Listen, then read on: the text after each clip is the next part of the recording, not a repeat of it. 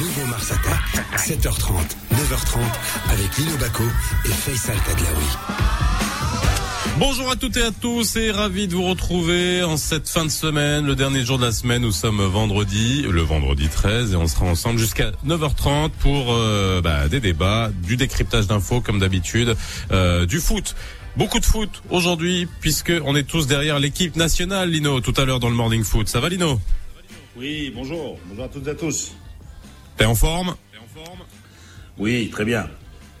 Alors, on se retrouvera tout à l'heure, bien sûr, pour le Morning Foot avec Amine Biro et Hicham Sedalawi. Ça sera à 8 heures pour parler de l'équipe nationale, le euh, match euh, avec la Centrafrique, avec deux objectifs, la Coupe du Monde 2022 au Qatar, les qualifications, la Cannes, le match, bref, tout ça, c'est dans le Morning Foot tout à l'heure. À 7h45, on reçoit Asdin Ibrahimi, qui est le directeur du laboratoire de biotechnologie de la faculté de médecine et de pharmacie de Rabat.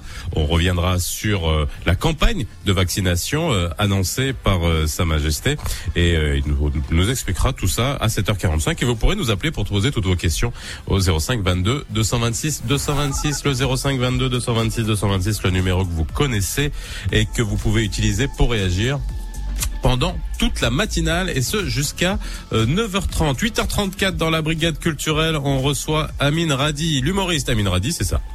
Et quand tout a commencé, et quand tout a commencé, j'étais toujours au lycée. Je suis réveillé de beau matin pour passer tous les examens. J'ai décidé de faire une vidéo. J'ai eu des likes et des follow. Amin Radi, l'humoriste, sera avec nous. Il est convoqué dans la brigade culturelle. C'est tout à l'heure à 8h34. Et dans C'est quoi le problème? À 8h45, euh, bah, Lino, on, la télémédecine en ce temps de Covid, eh ben, elle a pu exploser. Mais on va se poser des questions justement. Quelles sont les pratiques? Les tarifs, est-ce que c'est efficace, par quel type de spécialité ça peut être utilisé, les contraintes juridiques aussi que pose la télémédecine, parce que ça peut régler énormément de problèmes et à la base euh, ça permet de euh, gérer et de pallier à des déserts médicaux qui peut y avoir euh, dans sur tout le continent africain, chez nous également. Où est-ce qu'on en est? On recevra le professeur Hassan Razal président de la Société marocaine de télémédecine et de e-santé, et le docteur euh, Marwan Hakam, médecin expert et enseignant en santé connectée et en télémédecine. Voilà, tout ça, c'est le programme d'aujourd'hui dans le nouveau Mars Attack. En attendant, Lino, il va y avoir du sport. 7h30, 9h30, le nouveau Mars Attack. Alors Lino, va y avoir du sport et on va parler de golf encore aujourd'hui. Et puis avant d'aller vers les Masters d'Augusta et parler de Tiger Woods, et on va aller vers euh, bah, nos golfeuses à nous, notre golfeuse à nous, Mahdiwi, qui est euh, euh, en ce moment sur un des, une des étapes du Ladies European Tour. Oui, voilà, justement, donc à l'Amraco Ladies International de Jeddah. Donc, euh, bonne entrée en matière, je dirais, pour euh, notre euh, Maha Hadewi, qui a rendu une carte de 71, un sous le par. Bon, ça, malgré ça, bon, elle, elle n'occupe que la 11e place. Hein. Alors, elle n'est pas seule. Il y a aussi Inès Klech, donc qui appartient encore à la catégorie amateur. Elle, elle a rendu une carte de deux, de, deux coups sur le par. Donc, elle est 36e. Alors, pour le moment, c'est Georgia Hall qui est en tête avec sept coups sous le par. Aujourd'hui, journée décisive, bon, puisque tu le sais, hein, pour aujourd'hui, c'est le cut. Donc, il faut passer le cut et, et voilà, pour pouvoir continuer samedi et dimanche. Alors, Alors, il faut quand même, il faut quand même souligner que c'est le premier tournoi pro de golf féminin et euh, première fois que le LET va en Arabie Saoudite. Oui, absolument. Et il va y avoir le Grand Prix de Formule 1 aussi. Donc voilà, c'est un Mhm. prix qui s'ouvre de plus en plus sur le sport international. Euh, alors, euh, ben on va à Augusta, hein Voilà, avec Et euh, ouais. bon. Qu'est-ce qu'on peut dire, c'est que qu'importe la saison, hein, qu'elle soit printanière ou automnale, bon, on s'en souvient, on a, on a déjà parlé. Euh, on l'a reporté pour la première fois de, de son histoire. Tiger Woods, il est en tête, donc euh, en quête plutôt de, en quête d'un- d'un sixième titre à Augusta. Il aimerait bien égaler euh, Jacques Nicklaus. Alors, euh, les jeunes de mon âge euh, ont eu le bonheur de voir jouer euh, Jacques Nicklaus euh, à Rabat, hein, à Dar es Salaam. Eh oui. Voilà. Et voilà. Hassan de donc, De Golf. euh, ouais. Voilà, donc il garde, euh, il garde tous ses repères, ses bons repères, Tiger Woods. Euh, quatre birdies, il a rendu une carte de 68. Hein. Donc euh, 4 sous le par, mais mais bon, euh, malgré cela, il n'est que quatrième. Quatrième pourquoi? Parce que devant lui, il y a il y a il y a deux joueurs qui sont à il y a Webb Simpson et Xander Schoffel qui sont à la deuxième place. Hein. Et, devant, loin devant, il y a, le leader Paul Cazé, bon, euh, cet Anglais de, de 43 ans qui a été remarquable sur son premier tour. Un eagle, il a réussi au deuxième tour. Cinq birdies. Résultat des courses, il rend une carte de moins 7. Voilà. Première journée, il est à moins 7 déjà. Alors, euh, sera quand même difficile de le remonter. Après, il faut voir s'il est régulier, s'il est aussi régulier que, que Tiger Woods. Mais Tiger Woods fait souvent la différence quand il a le putter qui chauffe, mais ça, c'est, on verra dans les jours à venir. C'est un, c'est pas un diesel, mais disons voilà, euh, il, il sait désoser ses forces parce que faut pas oublier que euh, un tournoi de golf, ça se joue sur quatre journées. Hein. Exact. Alors, euh, un peu de moto avec euh, coucou, revoilà le Doc Rossi. Hein. Mm-hmm. Alors c'est un mauvais sketch hein, qui ne doit pas faire rire le principal intéressé puisque contrôlé positif au Covid-19, on fait pour les deux grands prix en Aragon à la fin du mois d'octobre. Il a été contrôlé, recontrôlé, négatif, positif. Maintenant, maintenant il est, négatif. euh, voilà, euh, et donc il va pouvoir, euh, va pouvoir remonter sur selle hein, et on va pouvoir revoir euh, euh, Rossi, euh, la quarantaine euh, passée, et puis voilà avec euh, ce, ce cette, cette envie de de- d'un gamin, hein, voilà, et qui, qui transmet un, un peu à toute la à toute à toute la caravane. Bon, il est il est plus souvent sur le sur le podium, mais là, mais il est, toujours là. Alors, toujours. On descend des euh, motos oui. et on va vers le rugby, là. En mêlée. En mêlée, euh, voilà. Donc, euh, ce rugby qui est emmêlé aussi dans, dans, dans ces affaires de, de, de Covid-19. Euh, Il y a l'équipe de, Fidji qui, euh, qui, a, des joueurs euh, positifs. Ils ont, été, testés en début de semaine dans sa, star, hein, le centre Semi Radradra. Et bon, il y aura des, résultats de nouveaux tests euh, aujourd'hui, hein, ce qui fait que le rendez-vous face aux Bleus euh, prévu dimanche pourrait être euh, remis en cause. Alors, euh, bon, les, organisateurs disent que de toute façon, euh, euh, ce n'est pas un facteur décisif hein, pour le renvoi du, match. Mais comme c'est une petite compétition euh, officieuse, mais euh, il y, y a des points et tout ça, il va y avoir un classement. Donc, alors, euh, ce que je n'ai pas compris, c'est que, c'est que, en fait, lorsque le match est annulé, hein, euh, il- s'il pourrait- s'il s'il devait être annulé, alors soit, soit les deux équipes marquent comme si, comme s'ils avaient fait match nul, soit il y a une des deux équipes qui est, qui est donnée gagnante euh, sur le score de 28 à 0. Voilà. C'est, c'est, c'est curieux, mais ça c'est le rugby. Donc, en fait, ils, ils vont définir quel est le, qui est le, le responsable. En fait, en fait, si, si le match ne se joue pas, qui est responsable? Est-ce que c'est Oui. bon, la faute à personne Dans ce cas-là, c'est match nul, ou c'est la faute à une équipe Et dans ce cas-là, ben, elle perd, elle perd sur le score de 28 à 0. Et puis on va terminer, on va terminer, on va aller à Londres avec les, les Masters de Londres.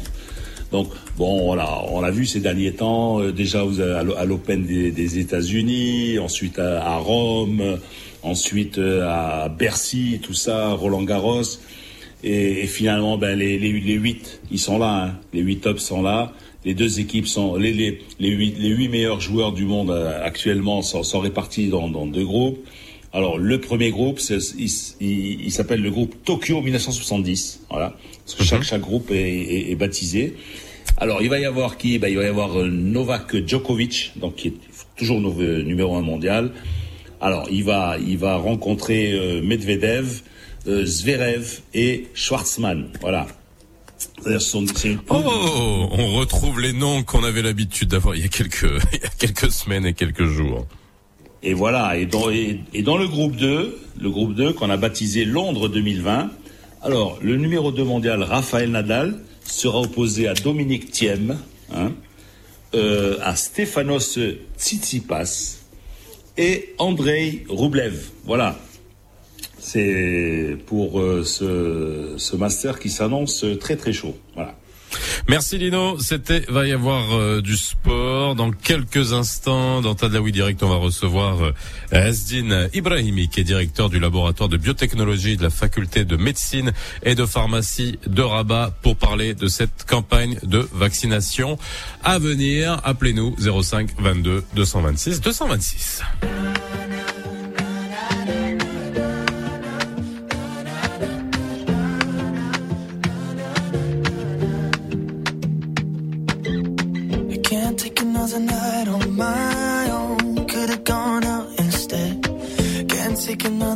Conversation, it just fills me full of dread. Can't take another swipe on my phone, not good for my head. Can't take another awkward morning with a stranger in my bed. I've traveled way too far, broken so many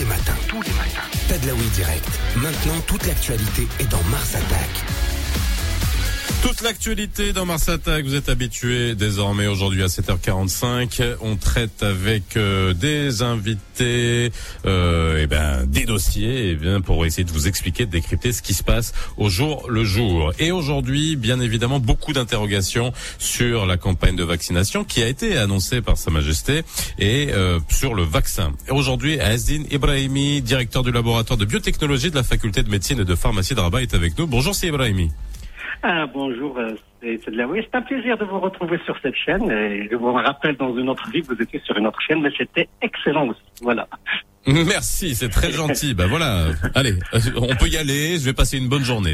En tout cas, on est ravis de, on est ravis de vous accueillir, euh, Lino et moi, ce matin pour euh, essayer d'é- d'éclairer un peu. hein. Et c'est vrai qu'en ce moment, on a beaucoup d'informations qui fusent. C'est normal, beaucoup d'anxiété, beaucoup d'attentes, et euh, c'est important qu'on puisse tirer au clair l'ensemble des informations qu'on reçoit, et notamment sur cette campagne de vaccination. Juste avant qu'on en parle, est-ce que vous pouvez nous dire le, le laboratoire de biotechnologie de la faculté de médecine et de pharmacie de Rabat, qu'est-ce que, quel est son rôle et qu'est-ce qu'on y fait à l'intérieur tous les jours, c'est Azine Brahimi Euh, Voilà, donc euh, nous, c'est en fin de compte, on est en train de faire un, un veille technologique en quelque sorte. On se dit, voilà, le patient marocain et le sujet marocain. A le droit d'avoir les meilleurs traitements, a le droit d'avoir les meilleures technologies au pays. Et donc, ce qu'on a essayé de faire dans une approche qu'on pourrait discuter un jours, euh, la médecine personnalisée, essayer de caractériser que ce soit les génomes euh, microbiens, c'est-à-dire les virus, les bactéries. Et quand je parle de génome, c'est ne pas regarder un gène modélisation, mais en fin de compte, la totalité, du matériel génétique.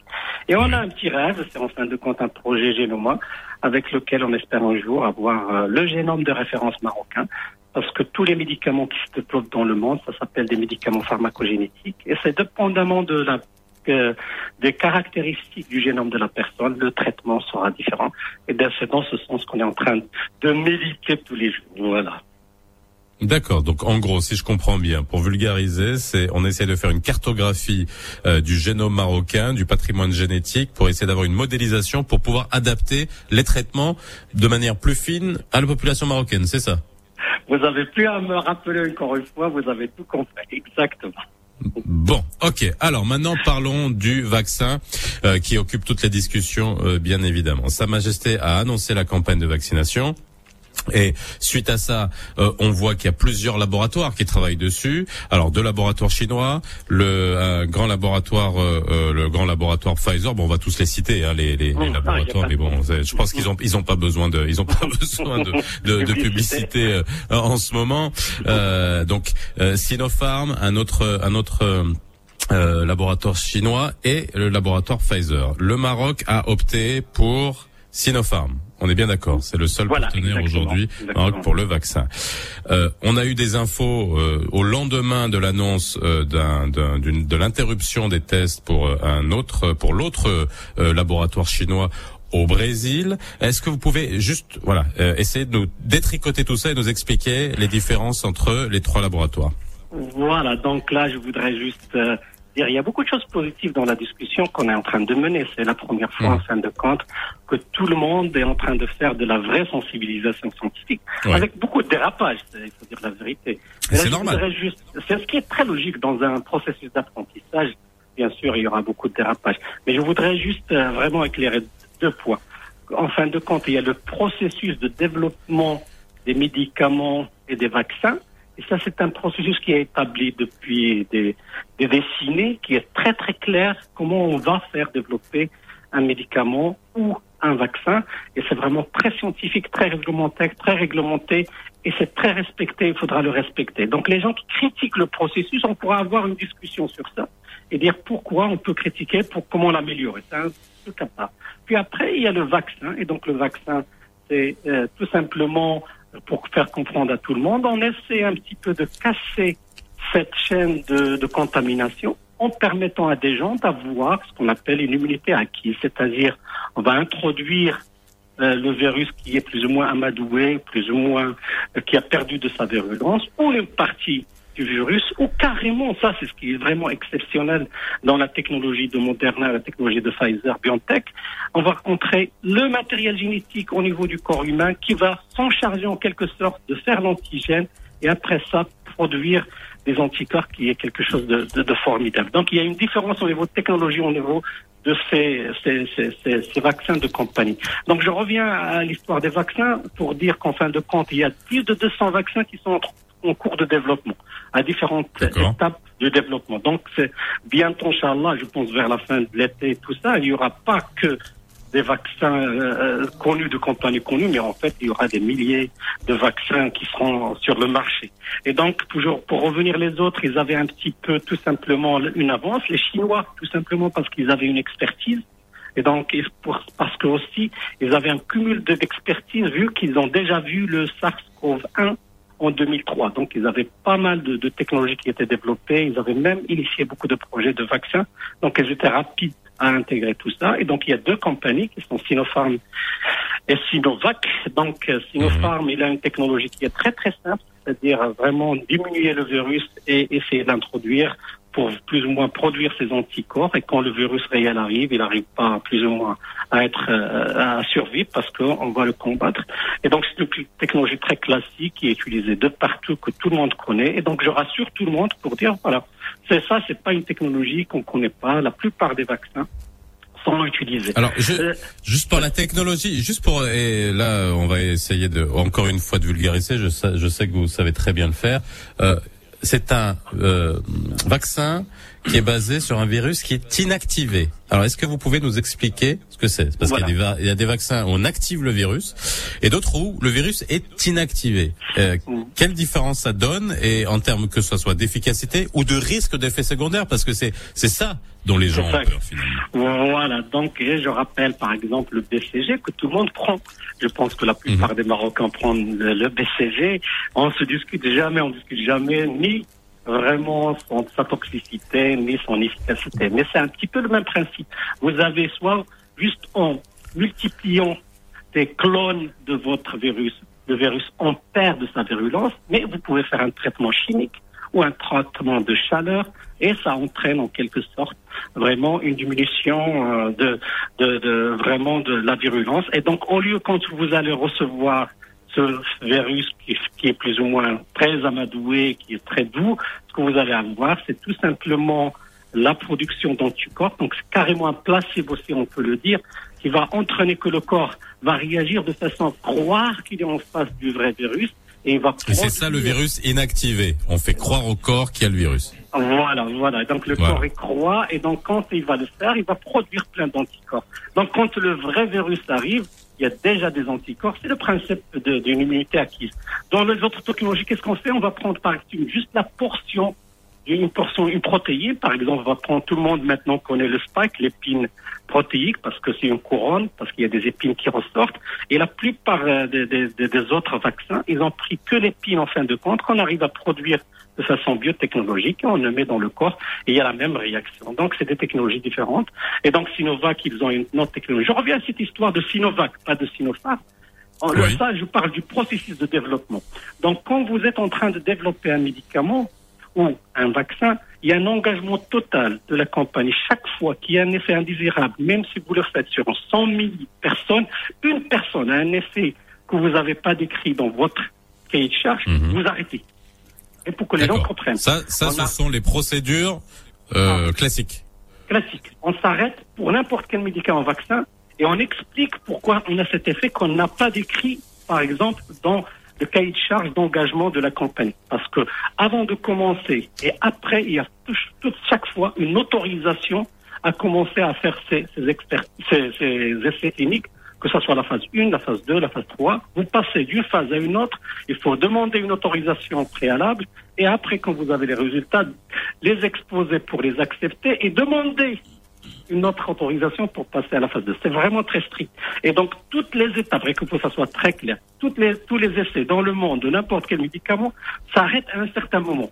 Parce qu'il y a un effet qu'on n'a pas décortiqué, parce que la personne peut avoir une réaction vue à ses caractéristiques génétiques ou ses caractéristiques cliniques de façon générale. Et donc, je prends l'exemple de, de AstraZeneca, il s'est arrêté aux États-Unis pour euh, deux personnes donc on a pris un mois, on a analysé les datas, et là ils ont repris en fin de compte leurs euh, leurs essais aux États-Unis.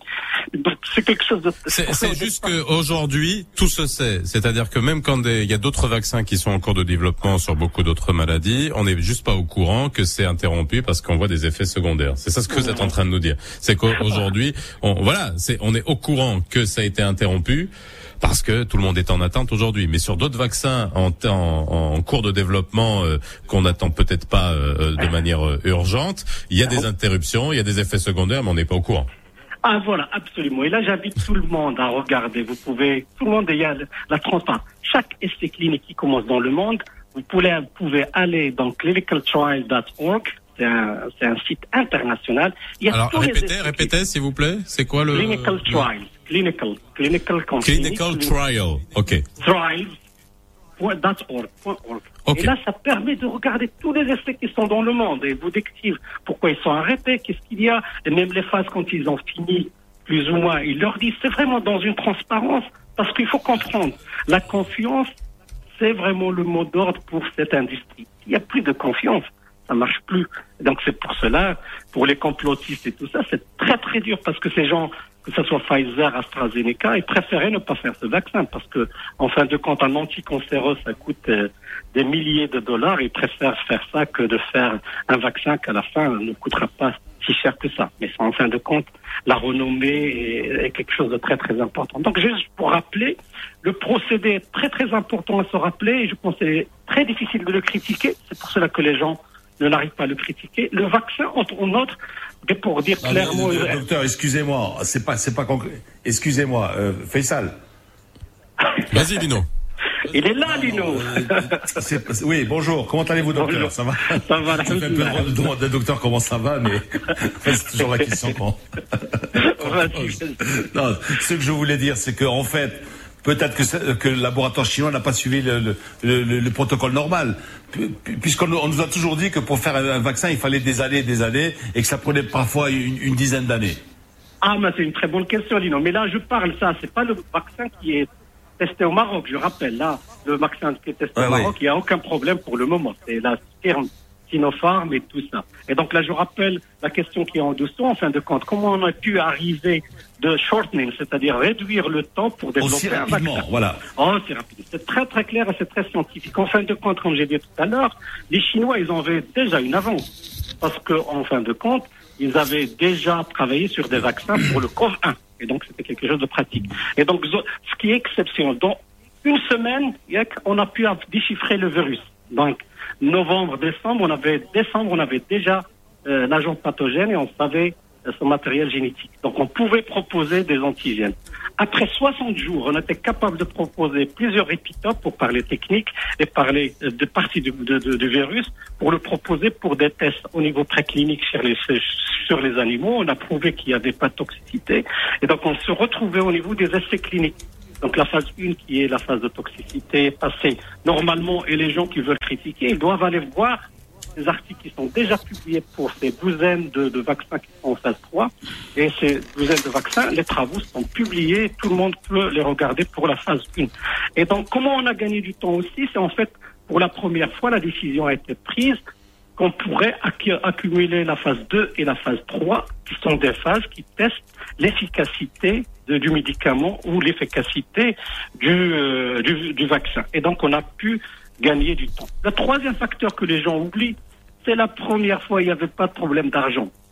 Les Américains, pour la première fois, on a vu l'État américain qui donne de l'argent à des privés. Généralement, ça arrive jamais parce qu'en fin de compte, les Américains, les contribuables américains n'aiment pas faire ça, mais c'est l'un des projets qui a eu le plus d'argent. Et donc, tout ça, les gens étant très, préparés. Par exemple, je prends Moderna. Moderna, était en train de développer avec sa technologie révolutionnaire des vaccins contre l'Ebola. Donc, il a switché en quelque sorte pour le faire. Donc, il y avait un switch qui a été fait et c'est pour cela qu'on a gagné du temps. Et en fin de compte, on n'a pas perdu dans la rigueur. Plus pire que ça, le FDA, il est en train de dire aux États-Unis qu'à côté, les experts vont regarder pour donner l'autorisation, les autorisations pour la phase 3, euh, pour les vaccins. À côté de ça, il faut rendre des audiences publiques, même des personnes qui pourraient venir pour dire leur avis sur ça. Et donc nous, on est en train de le merci faire. beaucoup. merci beaucoup, c'est Ibrahimi. Il est, il est 8 heures, c'est passionnant. Et merci en tout cas de nous avoir apporté tous ces éclaircissements et vraiment, là, je pense que c'est clair. Si on devait résumer, euh, et c'est vrai qu'il y a beaucoup de questions que se posaient les gens. Un, les arrêts en cours de test sont normaux et il y a des procédés et des procédures euh, qu'il faut respecter. Deux, eh ben, c'est aller plus vite parce que d'après vous, on a mis beaucoup plus d'argent euh, avec un recul aussi de la part des Chinois euh, qui étaient déjà rompus et qui étaient déjà en train de développer un vaccin. Et en plus, l'urgence a fait que, eh ben, voilà, le déblocage de fonds fait que c'est allé plus vite. Merci en tout cas pour ces éclaircissements et ces explications. Vous pouvez nous appeler 05 22 226 226 si vous voulez euh, réagir. Est-ce que vous avez bien compris Est-ce que ça vous rassure euh, Eh bien, euh, appelez-nous 05 22 226 226. Il est 8h01, c'est l'heure du Flash Info avec Youssef Mansouri. صباح الخير عليكم مستمعينا في البداية عبرت الأمم المتحدة وموريتانيا على انشغالهم إزاء خطورة الوضع بمعبر القرقرات المغلقة من طرف ميليشيات البوليزاريو ومعبرتين عن تخوفهما بأن يؤدي ذلك إلى أعمال عنف لا تحمد عقباها.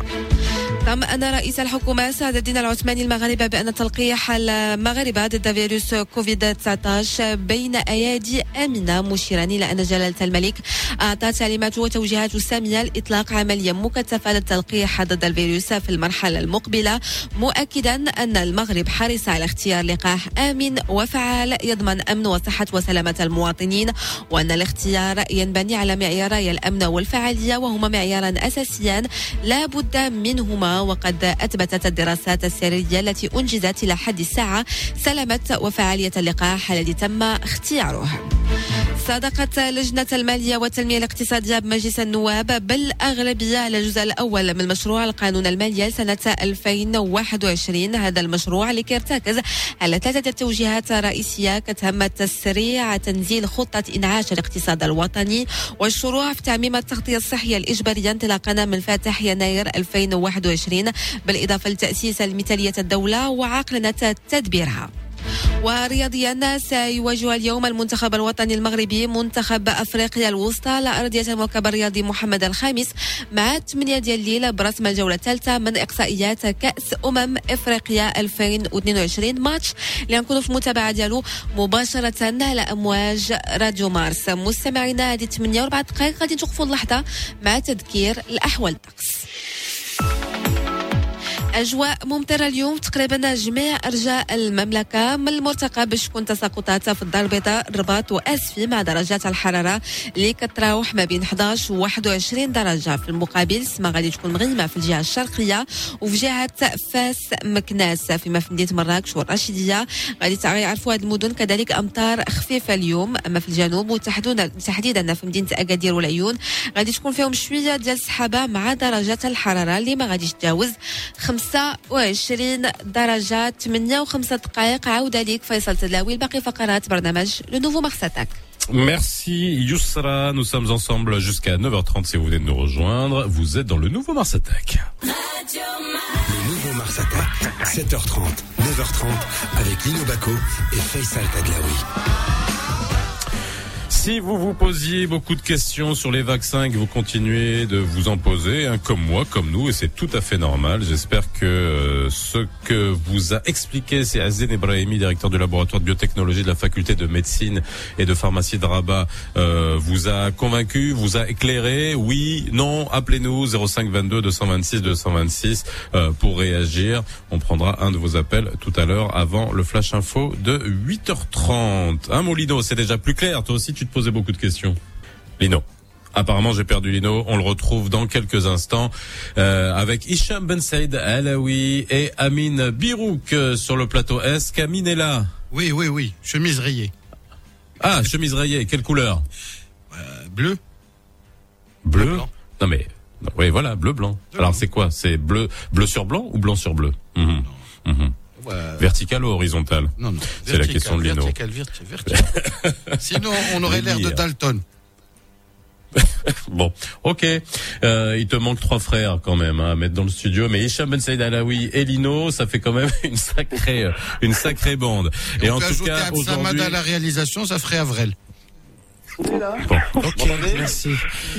Ouais, on t'entend Lino. Ah bon d'accord, ok. Ben, pourtant j'ai arrêté, je fait.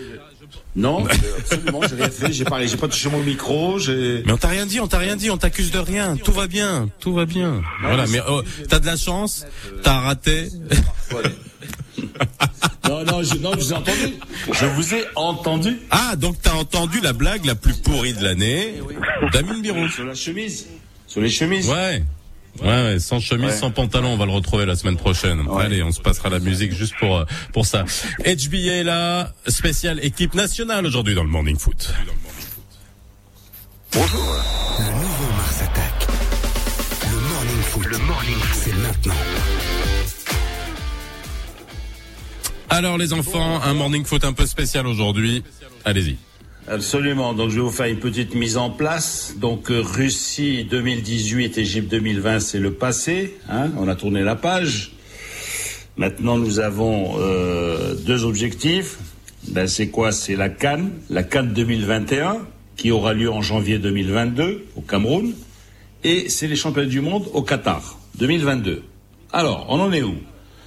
On a joué deux matchs. Hein on s'est fait accrocher par la Mauritanie, 0-0, à domicile. Et ensuite, on a battu le Burundi, 3-0, à l'extérieur. hein. Donc, ce qui fait qu'il nous reste, alors, les deux matchs avec la Centrafrique, hein, aujourd'hui et mardi. Et euh, c'est bien mardi, hein, Bérouk, mardi ou mercredi? Mardi. C'est mardi 17h. Mardi, voilà. Et ensuite, il nous faudra aller en Mauritanie et on recevra le Burundi. Bon, ce qu'on peut dire, c'est qu'après le match nul entre la Mauritanie et le Burundi, la Mauritanie menait 1-0, ils- finalement ils se sont fait égaliser, un but partout. Si on devait prendre 6 points contre les deux, contre la Centrafrique, c'est-à-dire 3 points ce soir, 3 points mardi, eh ben, ça serait, ça serait fait. Alors, ensuite, il y a la Coupe du Monde. La Coupe du Monde, ben, on est avec les, avec les, deux Guinées et le Soudan. hein. Mais là, on a le temps, hein, je- step by step. D'abord, on va s'occuper de la Cannes. Et ensuite, éliminatoire de la Coupe du Monde, ça commence euh, euh, fin mai. Il y a trois plages, 31 mai, 15 juin, 30 août, septembre. 7 septembre et 4, 4 au 12 octobre. Voilà, donc c'est-à-dire c'est euh, début de l'été, en plein en plein été, en plein mois d'août, hein, fin août, début septembre et début d'automne, 4 octobre, euh, 12, euh, 12 octobre. Voilà. Bon, mais là, on attend de revenir sur ces deux matchs avec la Guinée, avec les, les- ces six matchs avec la Guinée. Dino, on va pas mettre euh, et la charrue devant les bœufs. Il faut gagner ces deux matchs contre la Centrafrique. Et non, non, mais écoute, laisse-moi euh, terminer. Pour, laisse-moi terminer, s'il te plaît. Laisse-moi terminer. Je veux dire par là quoi? Je veux dire que maintenant, on arrête de rigoler. Comme on, comme on l'a fait, par exemple, à Saint-Pétersbourg. Et on arrête de rigoler comme on l'a fait en Égypte. Maintenant, c'est sérieux. Maintenant, il faut arriver, je dirais, au moins finale, pour ne pas, pour pas, euh, je parle pas de titre, mais au moins la finale, faire la finale de la prochaine Cannes, hein, et, et franchir un, voire deux tours après la, la phase de poule en Coupe du Monde. Et ça, on peut le faire avec les joueurs qu'on a. Est-ce que vous êtes d'accord, oui ou non? Ne mettons pas la charrue avant les bœufs. Il faut gagner ces deux matchs contre la Centrafrique, dégager une équipe type pour les éliminatoires de la Coupe du Monde, sachant que tu dois passer impérativement premier le groupe Dialk Malé, la Guinée la Guinée-Bissau, la Guinée-Conakry et le Soudan. Tu auras l'avantage de jouer au moins deux sur les trois matchs à l'extérieur sur terrain neutre. Et après, il y aura le fameux barrage. Donc il faudra être le plus haut possible le classement FIFA après pour pouvoir recevoir au match retour les barrages. Donc il y a trop de si. Contentons-nous déjà de nous focaliser sur le match Bon, de la Centrafrique. Tu t'es qualifié en Coupe du Monde en allant faire le, le- le retour en Côte d'Ivoire. Hein Oui, oui, Lino, Lino, moi, je ne me pose pas ce genre de questions existentielles à l'heure actuelle. Je me dis step by step. Il faut déjà avoir une équipe type compétitive. Il faut tourner la page du passé de certains glorieux anciens ou certains grognards et penser à ce match ce soir. Ben, euh, Hicham Ben Saïd Alaoui, vous êtes là? Oui, j'écoute euh, Je vous demande de frapper trois coups alors. Ben, J'espère que ça fera 3-0 ce soir. Mais Anna, je suis, Ouais. je ne suis même pas d'accord avec Amine, je vais au-delà. Parce que pour moi, l'équipe nationale du Maroc, c'est le candidat parfait à aller s'imposer aux Pays-Bas, battre l'équipe des Pays-Bas, aller s'imposer en mettant 4 buts à la Belgique, faire match nul au Stade de France, faire match nul avec les champions du monde français en 98, quelques semaines avant leur sacre, et également se planter face au Malawi, se planter face au Bénin, etc. Anna, pour moi, il y a un double écueil. Non seulement il y a l'écueil de battre la Centrafrique à très très court terme, mais le pire, c'est que le scénario le plus crédible, le plus logique, c'est qu'il devrait y avoir un petit carton ce soir. 3, 4, 5, 1, quelque chose comme ça. Et dans quel état d'esprit on va aborder le match retour? Parce que si on aborde le match retour en prenant cette équipe par-dessus la jambe, peut-être parce qu'on se projette, comme tu le dis, Dino, et je suis d'accord avec toi, à long terme, en finale de Cannes, en victoire finale, ou là en quart de finale de mondial, je pense que, pour parler trivialement, ça va pas le faire. Ah, là, là, je reviens des basiques du foot, à du Giroud, on prend vraiment les matchs, les uns après les autres. Oui, mais faut, euh, Hicham, il faut que tu te fixes des objectifs, oui ou non? Oui, ils les ont. Parce que l'objectif, c'est pas l'objectif, c'est pas d'aller au Cameroun en 2021, c'est d'aller en finale. Ah, Lino, j'ai vu Côte d'Ivoire, Madagascar. J'ai vu même Algérie, Zimbabwe. J'ai vu le match de la Mauritanie. L'Afrique est un, continent en pleine mutation. Il ne faut pas qu'on prenne par-dessus l'agent cette équipe de Centrafrique, parce que même à domicile, ça va pas être aussi simple que les gens le pensent. Écoute, euh, moi je suis du, même avis. hein. Ça ne va pas être euh, une partie de plaisir. Il va falloir euh, faire preuve de patience le match ce soir. Essayer d'ouvrir le score parce que ce sera la mission la plus compliquée et à partir de là, les choses pourraient arriver beaucoup plus facilement. Moi, je me dis juste que nous avons l'objectif d'aller à la Cannes et il faut pas griller les étapes. Nous avons le potentiel, nous avons des joueurs qui intrinsèquement, sur le plan individuel, valent les meilleurs joueurs d'Afrique. Voilà que le problème qui se pose, c'est que nous nous voyons souvent trop beaux. Ou le problème Diana, c'est que nous sommes les champions du monde des matchs amicaux. À un- moment à un autre, euh, on s'illusionne après une belle partie à, Saint-Denis ou là à Utrecht ou ailleurs, et on retombe très vite sur les réalités du football africain. Moi, j'ai suivi hier Algérie, Zimbabwe, et je peux dire que les Zimbabwéens ont fait passer des frayeurs aux champions d'Afrique. Pour peu qu'ils étaient réalistes, on n'aurait pas eu de 3 en faveur des Fennecs. et Kadewere, mais au-delà de ça, euh, Amine, à un moment, ils ont été violents, pour appeler un chat un chat. Ils ont failli laisser quelques tibias perronner sur la, la pelouse des Fennecs. Et ça, on peut l'avoir, ça peut être un mode d'intimidation de nos joueurs aussi. Dans quel état d'esprit vont jouer à Douala derrière? Moi, c'est pas que je veux faire une montagne cette équipe de la Centrafrique, mais j'ai tellement connu ça dans ma vie que j'ai plus envie de le connaître. J'adorerais qu'on ait six points, plus quatre dans le goal average après les deux matchs. Et tranquille. C'est pas, pas notre parcours classique. Malheureusement, c'est pas l'ADN du Maroc. Bon, l'ADN du, Mar- euh, du Maroc, c'est des qualifications souvent euh, euh, tirées par les cheveux. C'est euh, le plat à domicile et souffrir en déplacement. Je, n'ai pas euh, en mémoire cinq matchs ou cinq victoires en déplacement sur des scores très euh, très larges. Ah, donc à un moment ou à un autre, il faut revenir sur terre Lino et se dire on, on évacue l'expédient d'elle aujourd'hui de manière, euh, de la manière la plus convaincante possible. Et ça nous laisse trois jours pour penser à ce déplacement sur terrain neutre à Douala. Amine, en 2002 et en 2006, je suis persuadé que tu loupes la qualif pour les mondiaux. C'est pas contre la Tunisie et le Sénégal. C'est en Namibie. Le, match où le chien où est rentré, où le chien est rentré avec en Namibie et, euh, et, au Bots euh, et, et, au Malawi en Guinée. Oui, avec le but contre son camp. Euh, Il y a le Mourad Quand Miyagri fait un match exceptionnel, mais finalement la balle veut rentrer. Kaba Diawara, il faut des avec qui ont fait ce qu'ils ont voulu.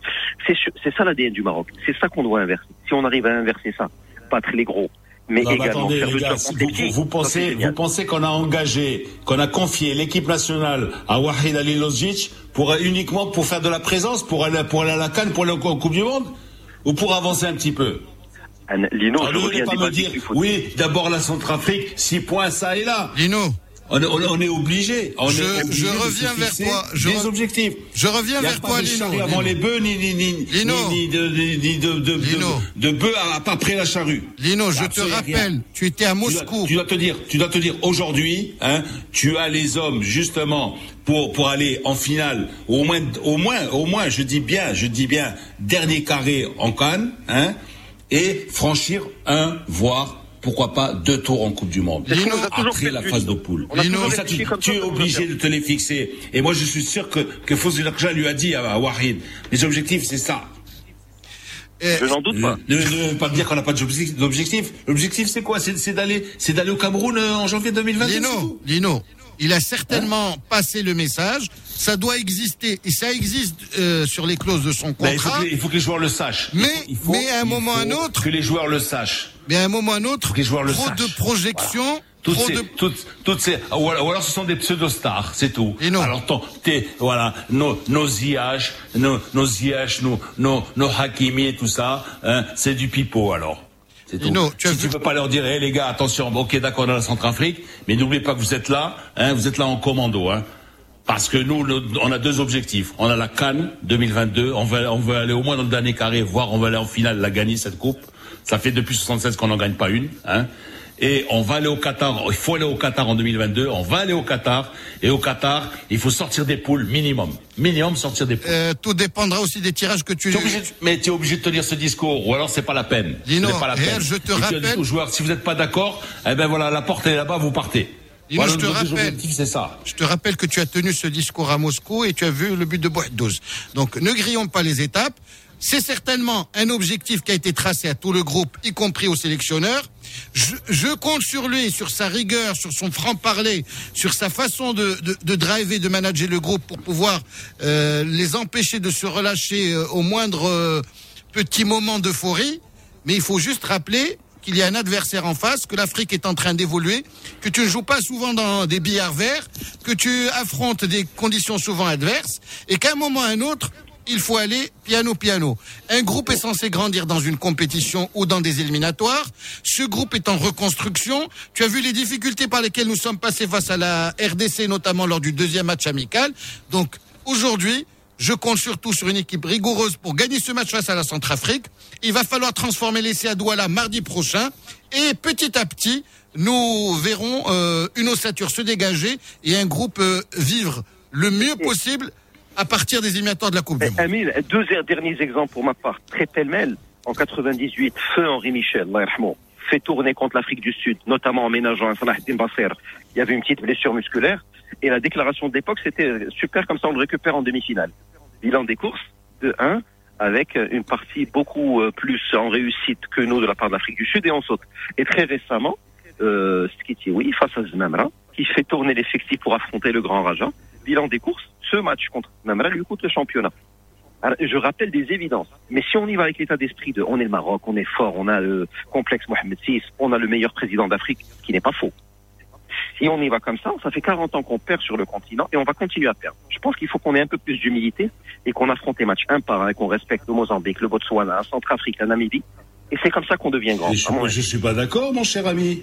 Je suis pas d'accord. Tu peux dire, tu peux, tu peux dire, nous avons les, ben, parmi les clubs les plus forts d'Afrique, nous, avons un effectif. La plupart des joueurs sont titulaires dans des grands clubs européens, des grands clubs européens. Chaque, chaque, chaque, chaque semaine en Champions League, on a une 10, 10, 12 joueurs marocains qui jouent en Champions League. Hein. C'est le top des tops. Hein. Euh, je- comme tu dis, on a un super complexe, on a, on a un super président. Et alors, et, et quoi? Qu'est-ce qu'il te faut de plus? Il faut prendre les matchs un par un. C'est la, la beauté. Est-ce que tu, tu penses que le Real pensait qu'ils allaient perdre leur super coupe Euh, Je pense au contrôle d'Amine face au Deportivo, alors qu'ils avaient tout préparé pour l'année du centenaire? Champagne dans les vestiaires et tout. Chef, est-ce que tu te souviens de la Juve et le Real en 98 Le Real n'avait pas amené de quoi fêter son titre. Ils sont allés emprunter le, tous les ustensiles, y compris les breuvages, euh, dans le vestiaire de la Juve. À un moment ou à un autre, une cure d'humilité s'impose. On doit avoir en tête des objectifs, mais si on rentre avec l'idée qu'on est le Maroc et on va jouer en nœud papillon et on ne va pas trop se fouler la cheville pour pouvoir remporter les matchs, ça ne le fera pas. Ça ne le fera pas du tout. Même si euh, Lino, tu as parfaitement raison, c'est évident. Si, si, euh, titulaire à Chelsea, titulaire à l'Inter, titulaire à l'Ajax, titulaire à Rennes en Champions League, à Séville, ne veulent pas faire autre chose que victoire finale en Coupe d'Afrique et quart finale de Coupe du Monde, je pense qu'on doit repenser le foot dans sa globalité. S'ils veulent faire Mumuse en Cannes, faire trois matchs ou quatre matchs et sûr, revenir, bien sûr. c'est qu'ils sont Mais vous ridicules, les croyez, gars. vous croyez que euh, moi, moi, moi, moi, moi, moi, je, je, je- j'entrevois le discours qu'on va leur tenir Wahid. Il va leur dire eh, faites-moi voir, hein. Vous qui jouez à Chelsea, vous jouez à l'Inter, vous jouez à Séville, faites-moi voir que vous êtes capable de, de, de, de, de battre la Centrafrique. Faites-moi vous êtes vous êtes capable d'aller d'aller en finale à, à la Cannes. Moi, je va pense qu'il tenir leur discours. aussi. Il va leur dire, celui qui est pas façon. sérieux. Ça, dépend tout aussi de, de- de- de- du rapport que tu as avec les joueurs, hein, du discours que tu leur tiens. Moi, si j'étais je les leur joueurs, dirais. tu dois leur dire, dès, dès qu'ils mettent les pieds à- à- au, Maroc, tu dois leur dire, hé les gars, vous êtes là ici pour une double mission. Hein. Ne l'oubliez pas. Hein. Centrafrique, avait- oui, d'accord, ok. On va, on va faire ces deux matchs, hein, aujourd'hui et mardi. Mais attention, n'oubliez pas. Hein. Si vous êtes là, c'est pourquoi? Parce qu'on a deux objectifs, deux grands objectifs. C'est de briller en, en, Cannes et d'aller le plus loin possible en Coupe du Monde. Et ça, c'est le discours qu'ils doivent lui tenir d'entrée. D'entrée. Ils doivent leur tenir ce discours. Moi, je leur dirais un, discours qui se rejoint, mais qui est légèrement différent. On peut faire un match amical contre le Brésil ou contre la France, et il y aura une super prestation de votre part. Mais moi, les places en sélection, elles vont pas se faire contre le Brésil ou la France en amical. Elles seront ce soir. Celui qui lève le pied ce soir, je le prends pas. Qui makantilab. Moi, c'est le discours que j'aurais très modestement tenu va leur dire ça. Je le prends pas ou je ne le prends plus. C'est mieux. Parce que je ne le prends plus, c'est-à-dire il peut faire une croix sur sa carrière internationale tant que je serai là. Mais c'est, mais c'est ce qu'il va leur dire. Mais c'est le discours qu'il va leur tenir, hein. C'est ça, hein. Vous croyez pas? Non. En tout cas, il faut dédramatiser. hein. On est en position de, de force, il n'y a qu'à voir les cotes. Ce serait un cataclysme. Euh, on avait dit ça juste avant attention, le nous sommes un vendredi 13, en 2020 en plus de ça. Il y en- a Donc, pour qui ça porte jouons au foot, jouons au foot. Commençons déjà par euh, jouer avec nous- le même état d'esprit que face au vendredi. Sénégal. nous, nous, on joue vendredi et Centrafrique, il joue samedi. Yek, Qu'est-ce que tu racontes Qu'est-ce que tu racontes il n'y a qu'une heure de décalage. Allez, non. Vendredi 13, Deuxième c'est match, peut-être pour eux, hein, vendredi 13. Bah, je l'espère. Le jour de l'Aïd, on avait étrié le Mali 6-0 avec le premier but de Hakimi. On va là-bas. Bon, il y a eu des loupés, il y a eu un penalty, il y a eu le face-à-face de Tanan, mais ça fait un 0-0 qui peut te couper la qualif au mondial. Ça, c'est le Maroc pour moi. Je le dis avec amertume.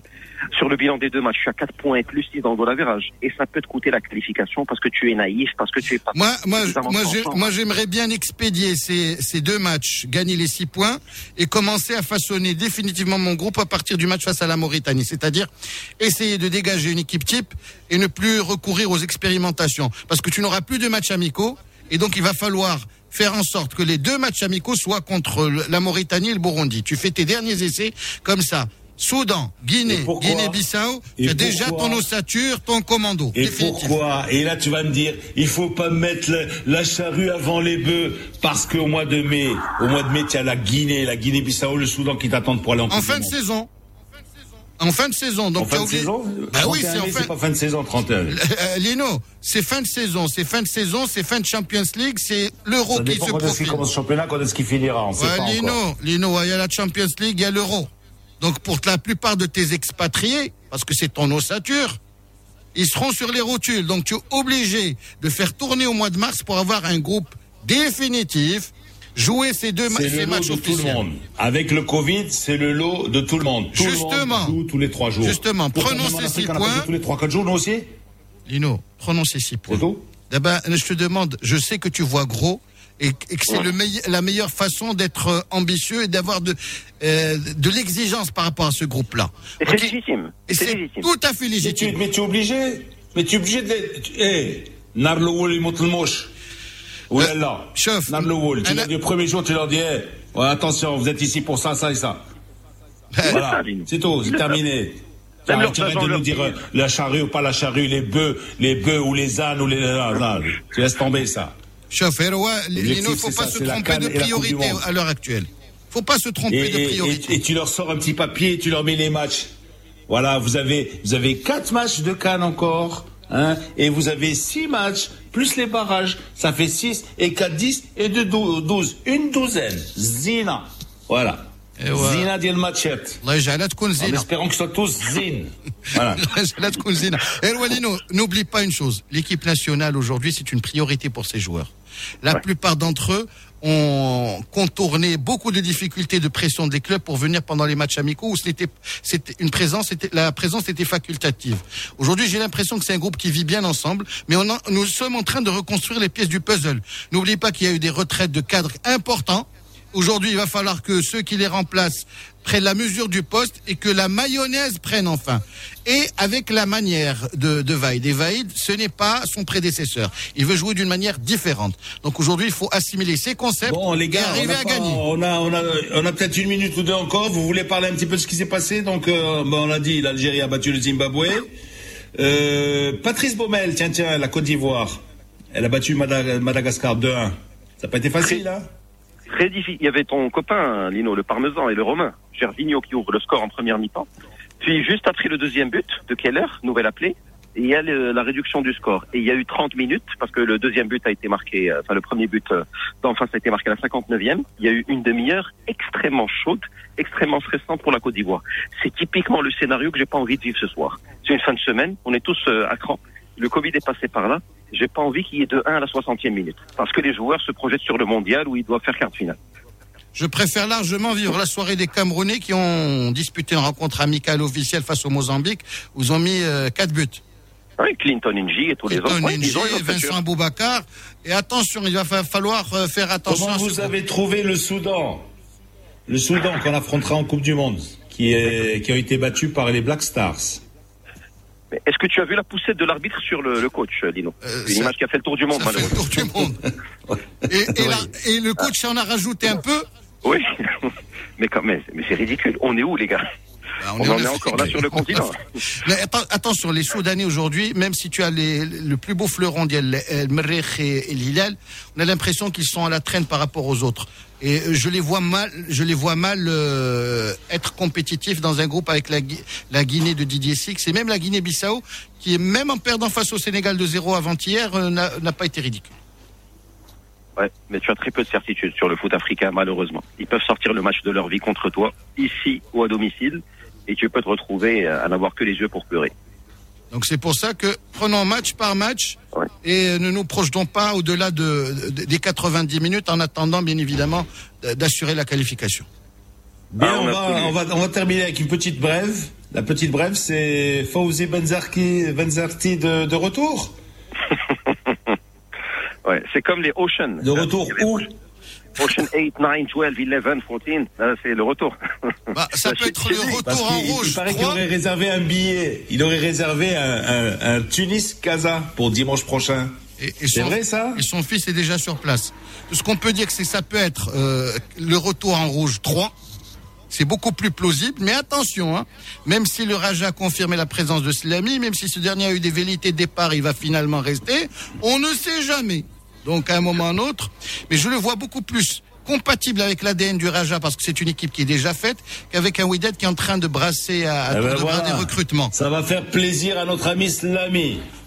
La- Et Ouais. euh, Amine, l'ADN de Il va, Benzarti il va, est il va, il va t'envoyer une douzaine de croissants et de petits pains au chocolat tout à l'heure. Merci, comme ça. Ah, Ah ben, ça nous ferait du bien et ça nous remonterait le moral. Merci les amis, les 8h28.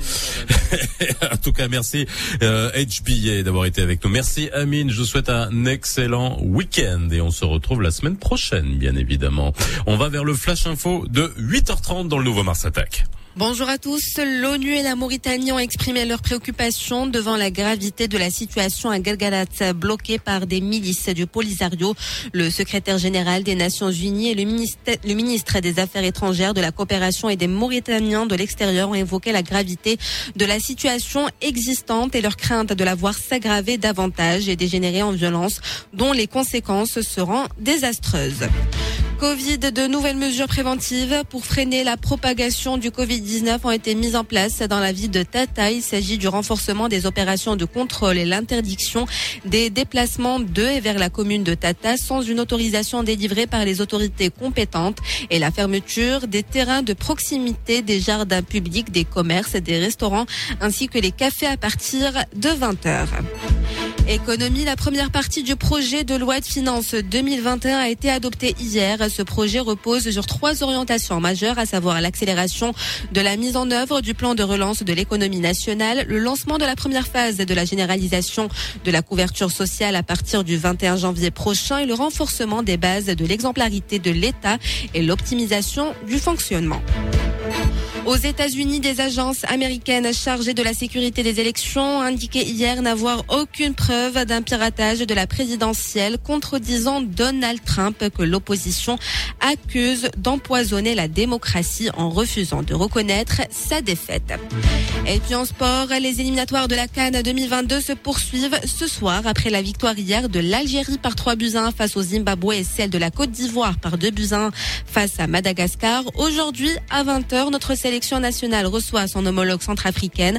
À la même heure où le Mali accueille la Namibie, c'est toujours à 20h. La Tunisie devra en découdre avec la Tanzanie. Voilà pour ce qui est de l'actu. Il est 8h32 sur Radio Mars. Place tout de suite à la météo.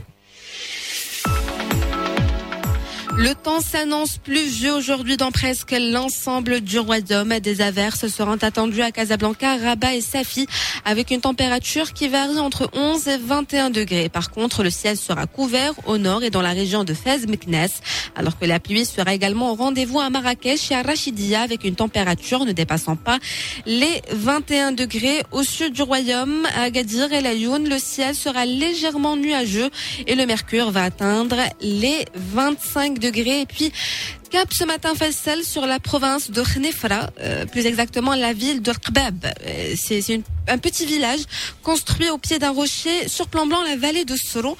Euh, C'est à côté de Khnefra et qui est réputé pour ses activités artisanales, notamment la poterie et la menuiserie Faisal.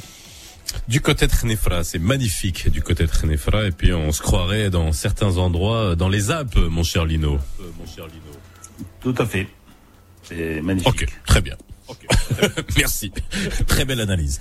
8h33. Merci Youssala de nous avoir emmené du côté de Khnefra. Aujourd'hui, on ouvre la brigade du culturelle. T'as t'as des endroits exceptionnels, tu as tes endroits qui ressemblent à l'Arizona, tu as des euh, endroits qui ressemblent aux Alpes, c'est- magnifique.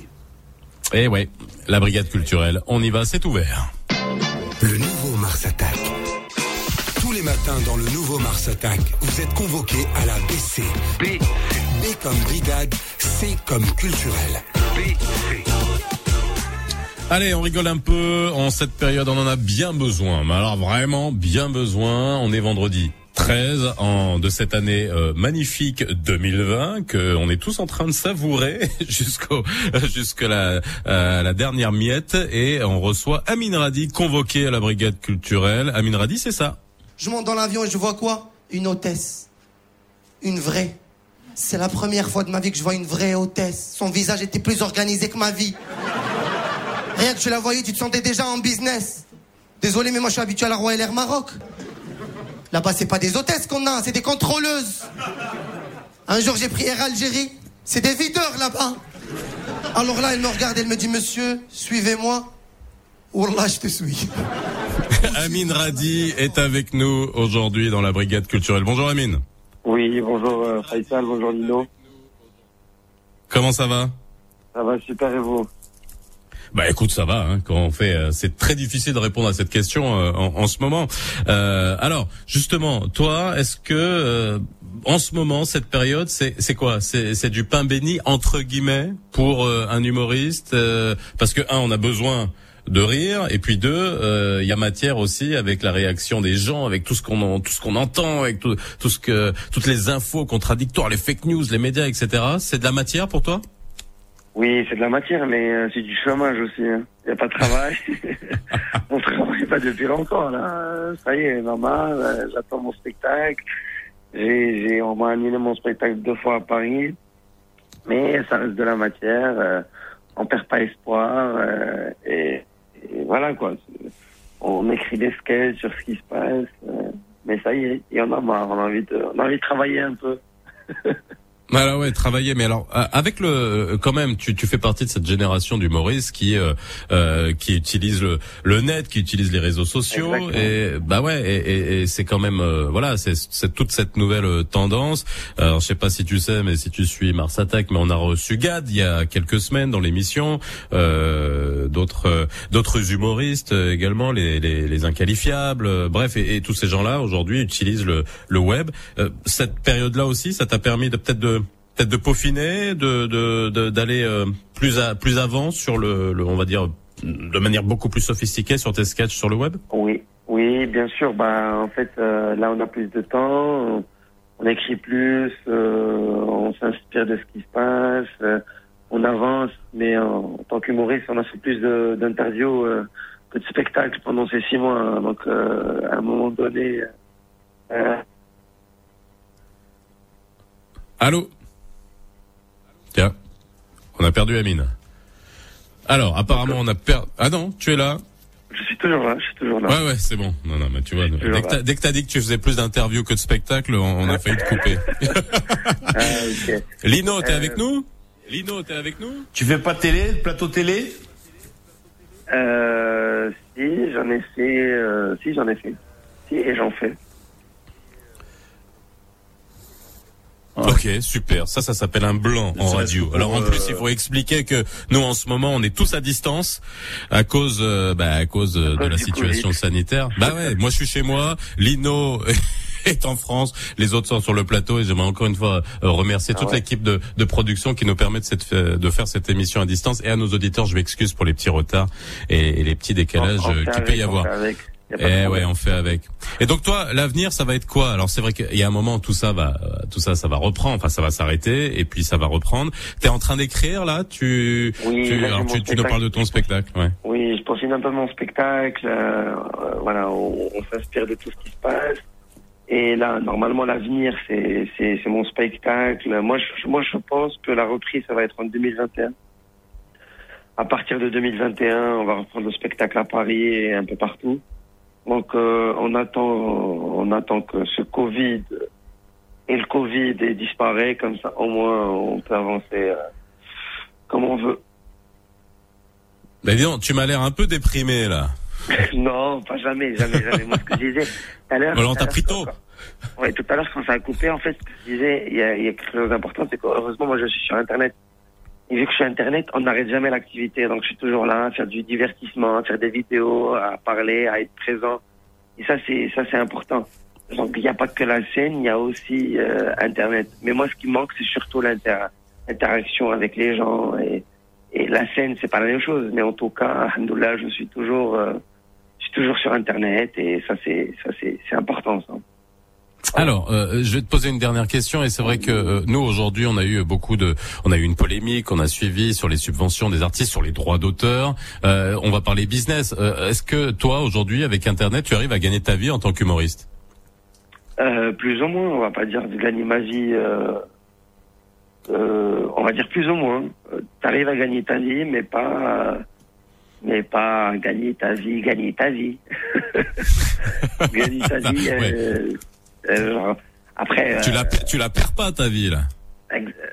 euh, si, je la perds. Enfin, je la perds pas, mais voilà. J'en ai compris. euh, en fait, tu la gagnes, tu la gagnes pas. En fait, tu peux gagner ta vie très très bien sur Internet, comme tu peux ne pas gagner ta vie euh, d'une manière. euh, euh, en fait, il n'y a pas de stabilité sur Internet. C'est ça le, c'est ça la réponse. Voilà t'as pas de stabilité, donc euh, tu peux gagner ta vie. Des fois, euh, il y a des, des hauts et des bas. Euh. Voilà. Mais en tout cas, aujourd'hui, Internet, ça paye. Tu peux gagner ta vie. Lino, t'avais une question. T'avais une question. Oui, je voulais amener chez vidéo on dirait sur le net avec 10 millions de vues, 50 millions de vues, non? J'ai vu que je flou, Sadiq. Là où ça dépend, Fina, parce que sur le net, en fait, ça dépend. Euh, d'abord plus, par exemple, en Australie, les vues sont plus payées. Aux États-Unis, en France. Plus tu vas en Afrique, plus les vues ne sont pas très bien payées. ok, très bien. voilà, c'est bon. Petit euh, petit signal aujourd'hui. Alors, euh, tu as fait une série de vidéos euh, sur euh, les meufs. Hein Ta meuf Oui. est ivoirienne, sénégalaise, marocaine, euh, les nationalités. Ça, c'est quoi? C'est les filles, elles t'ont traumatisé dans ta vie ou, ou plutôt c'est une source d'inspiration? Oui, en, en dehors du fait qu'elles m'ont traumatisé, elles m'ont vraiment traumatisé. Euh, non, c'était une série sympa. Moi, je voulais rapprocher les cultures. En fait, j'ai toujours voulu euh, rassembler des gens sur euh, de différentes nationalités sur ma page et d'être connu un peu partout chez, chez, tout le monde. Et j'ai eu cette idée de, de, de, faire à chaque fois, de sortir avec une nationalité différente. Comme ça, à chaque nationalité, bah, les, les, mon public découvre cette nationalité, découvre ces gens, et, euh, et, qu'on, et ça nous permet de se rapprocher à chaque fois, après chaque vidéo, et quand, que ça commence à parler euh, dans chaque pays grâce à cette vidéo. Et alhamdoulilah, euh, ça a bien marché. Bon, c'est quoi la nationalité que tu préfères? En Non, la vérité, C'est dur, hein, quelle question, hein, t'as vu ça hein? Oui, très très dur. C'est très euh, la réponse doit être extrêmement diplomatique. T'inquiète pas, c'est prévu. Merci Amine Radi d'avoir été avec nous ce matin dans la brigade culturelle et d'avoir répondu à, à la convocation. Désolé encore pour les petits problèmes techniques, mais on gère et euh, je vous demande comme d'habitude d'être indulgent. La semaine prochaine, je suis de retour en studio. Euh, il est 8h41 dans le nouveau Mars Attack tout à l'heure. Euh, dans quelques minutes à 8h45, on va parler, Lino, de télémédecine. La télémédecine qui peut être une solution, qui doit être une solution pour le suivi, euh, l'observance euh, de certaines, euh, enfin de, de, de traitements et de suivi à distance de certaines euh, pathologies. Dans quel cas est-ce que c'est possible Est-ce que tout a été mis en place pour que cela puisse, que ça puisse être pratiqué dans les meilleures conditions, pratiques, tarifs, efficacité, contraintes juridiques Est-ce que tout est prêt pour la télémédecine euh, au Maroc? On aura professeur, le professeur Hassan Razel, président de la société marocaine de télémédecine et de e-santé, et le docteur Marwan Hakam, médecin expert et enseignant en santé connectée et en télémédecine.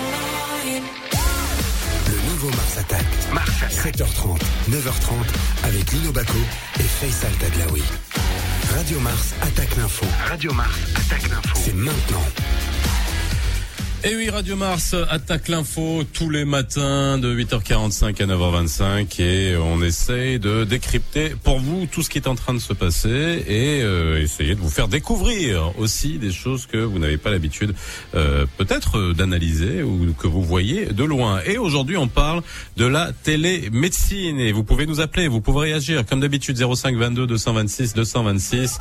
Euh, que pensez-vous de la télémédecine? Est-ce que vous avez déjà expérimenté la télémédecine? Est-ce que vous avez déjà fait une consultation à distance avec un de vos médecins Est-ce que vous avez déjà utilisé une des plateformes de télémédecine Ou alors, vous vous dites que euh, c'est pas possible, il faut euh, qu'on soit euh, en présentiel absolument pour la télémédecine? Ça, c'est une question que je vous pose à vous qui nous écoutez. Appelez-nous 05 22 226 226. Avec nous aujourd'hui le professeur Hassan Razel, président de la Société marocaine de télémédecine et de e-santé. Bonjour professeur.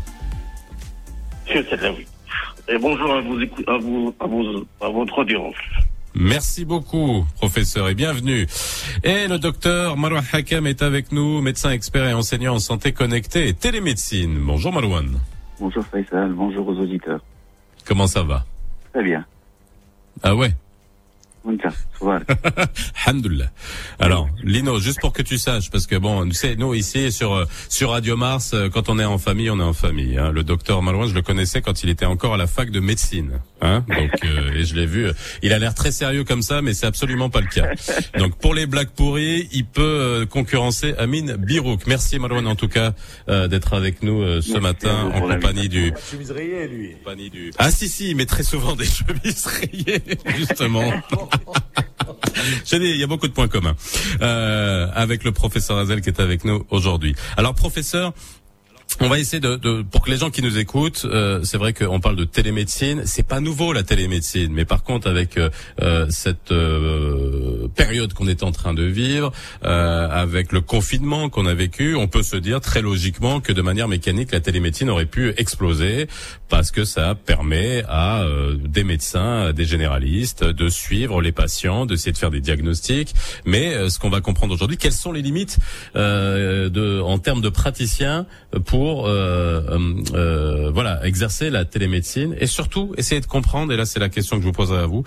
J'ai l'impression que comme d'habitude, comme tu sais Lino, comme on a eu les pharmaciens, on a l'impression qu'ils s'entendent pas entre eux, que le ministère de la santé les aime pas, que les médecins les aiment pas. Et ben au, au sein de, euh, de, de, de- dans la télémédecine, on a l'impression aussi que s'il y a des levées de boucliers de partout, on va essayer de comprendre pourquoi. Professeur Hassan Razel, euh, alors déjà la télémédecine concerne quel type et ne peut concerner que quel type de spécialisé, spécialité pardon. Euh, bon- bonjour. Euh, en, fait, euh, la télémédecine, comme vous venez de le dire, existait depuis assez longtemps, voire très longtemps. Il y a Hakam qui parfois l'a fait remonter à 1920. Donc, je n'irai pas jusqu'à 1920, mais disons, la télémédecine a démarré avec avec la NASA qui voulait en fait continuer à assurer un- une, une prise de, de- en charge de, de- en santé de ces astronautes. Mais bon, euh, au niveau au- et puis ça a été adopté par euh, par les, les professionnels de la santé et depuis quand même une trentaine d'années. Euh, je, personnellement, j'ai rencontré la télémédecine depuis une dizaine d'années et à vous dire, euh, on était solitaire euh, euh, depuis depuis cette dizaine d'années. Quand on organise par exemple des événements, on se retrouvait avec très peu de, de professionnels de santé, très peu de, de nationaux qui s'intéressaient à la problématique. Il a fallu donc attendre la crise covidienne pour que tout le monde réalise euh, l'importance, la pertinence de, de, de choix de digital dans euh, l'assurance à la fois de la continuité des soins et de la et de la, et de la qualité des soins de santé parce que la télémédecine qui y exploite les nouvelles technologies ne les exploite pas simplement pour assurer ce- cette communication entre entre les professionnels de la santé, les médecins et les patients, mais aussi euh, permet une certaine réalité augmentée, une certaine euh, une certaine amélioration dans dans la prise en charge, diagnostic et voire traitement. Mais pour répondre à votre question, donc la télémédecine théoriquement, il concerne toutes les spécialités.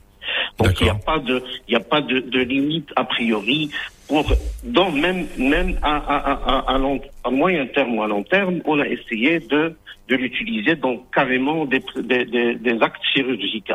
Enfin, il y a eu un essai entre Strasbourg et, et, Baltimore à John Hopkins une fois, mais, mais bien sûr la technologie n'est pas encore mise au point. Mais, mais donc même, même des actes chirurgicaux peuvent être euh, dans, dans, dans, l'avenir euh, peuvent être passés par télémédecine.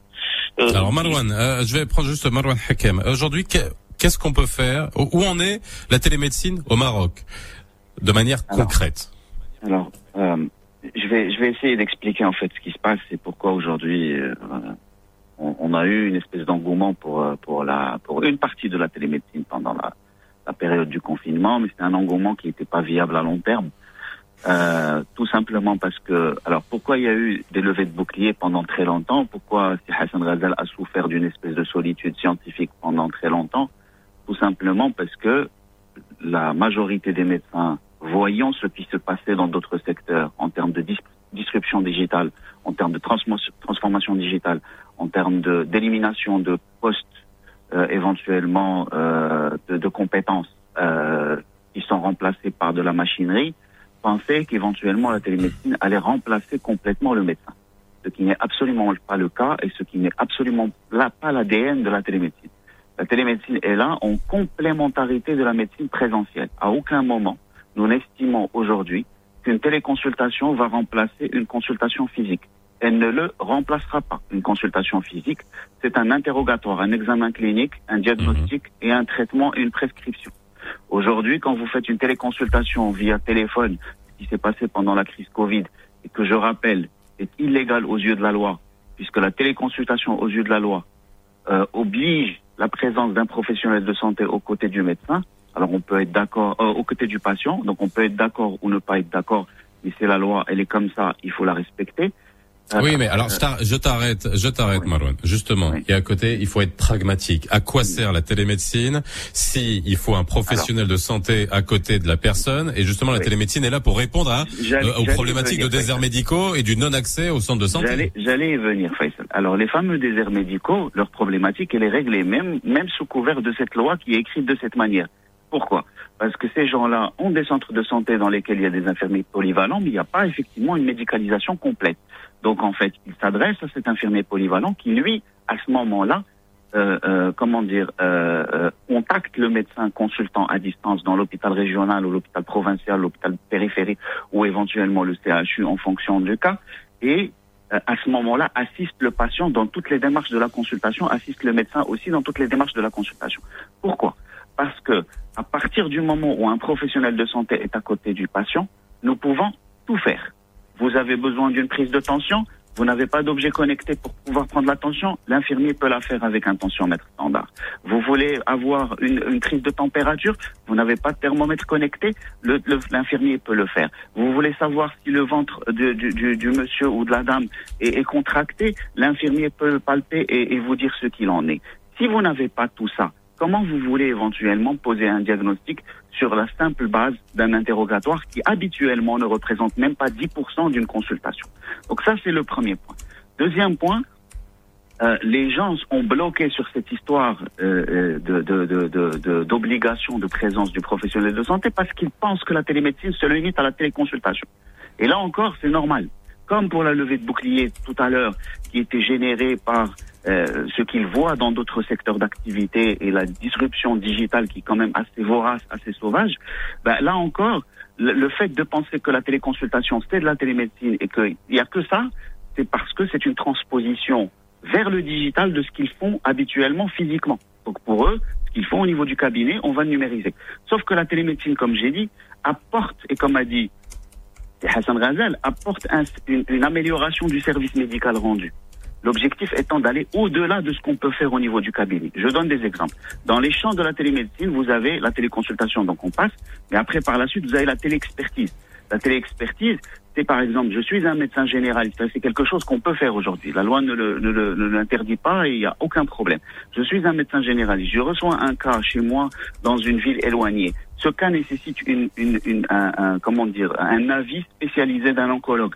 Je me connecte avec un oncologue, je lui transmets les documents, je discute avec lui du cas et je peux statuer de ce qui doit être fait pour ce patient très vite, ce qui améliorera très vite le screening, le dépistage, l'amélioration de la prise en charge, la prise en charge rapide et précoce, ainsi de suite. Vous avez ce qu'on appelle la télésurveillance, ce qu'on ne peut pas faire au niveau du cabinet. Je vois un patient asthmatique, mais après, je ne le suis pas chez lui. Je ne vais le revoir que quand il va faire une aggravation ou une crise. Alors que je suis capable de lui mettre entre les mains un débitmètre de pointe euh, connecté, ou juste de lui dire de répondre chaque jour à un questionnaire de qualité de vie. D'accord? Et moi, de l'autre côté, je vais avoir une espèce de diagramme qui me montre si la personne est en train de s'aggraver ou pas et de prendre les mesures qu'il faut. Quand on sort, quand on sort de la vision figée que la télémédecine, c'est la téléconsultation, on découvre qu'on a des possibilités complémentaires qui sont illimitées. Des possibilités infinies, ouais. Professeur Hassan Razel, encore une fois, est-ce qu'on est prêt dans le mindset euh, Dr Hakem disait euh, à l'instant que euh, voilà, vous aviez des moments de solitude à un moment donné en face de la profession. Est-ce que c'est encore le cas? Est-ce qu'il y a encore de la résistance? Et, euh, et finalement, pour faire avancer les choses, même d'un point de vue juridique, hein, sur un point qui est extrêmement clair, il faut que finalement toute la profession soit euh, unie comme un comme un seul homme ou une seule femme pour euh, pour pour faire évoluer les choses. Professeur Hazel. Oui, e- effectivement, euh, cette, la crise Covid-19 a levé beaucoup de réticences et, de, et a, essayé, a convaincu pas mal de, de professionnels réfractaires. Mais on n'est pas encore à une conviction à 100% euh, des, des, des, des acteurs, des médecins.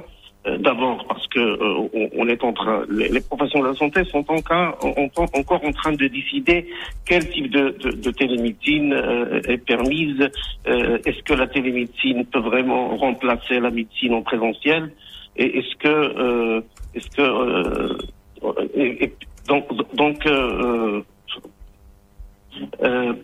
pour, pour, donc, disons que les boucliers sont en train de lever euh, petit à petit, mais il y a encore beaucoup de travail à faire.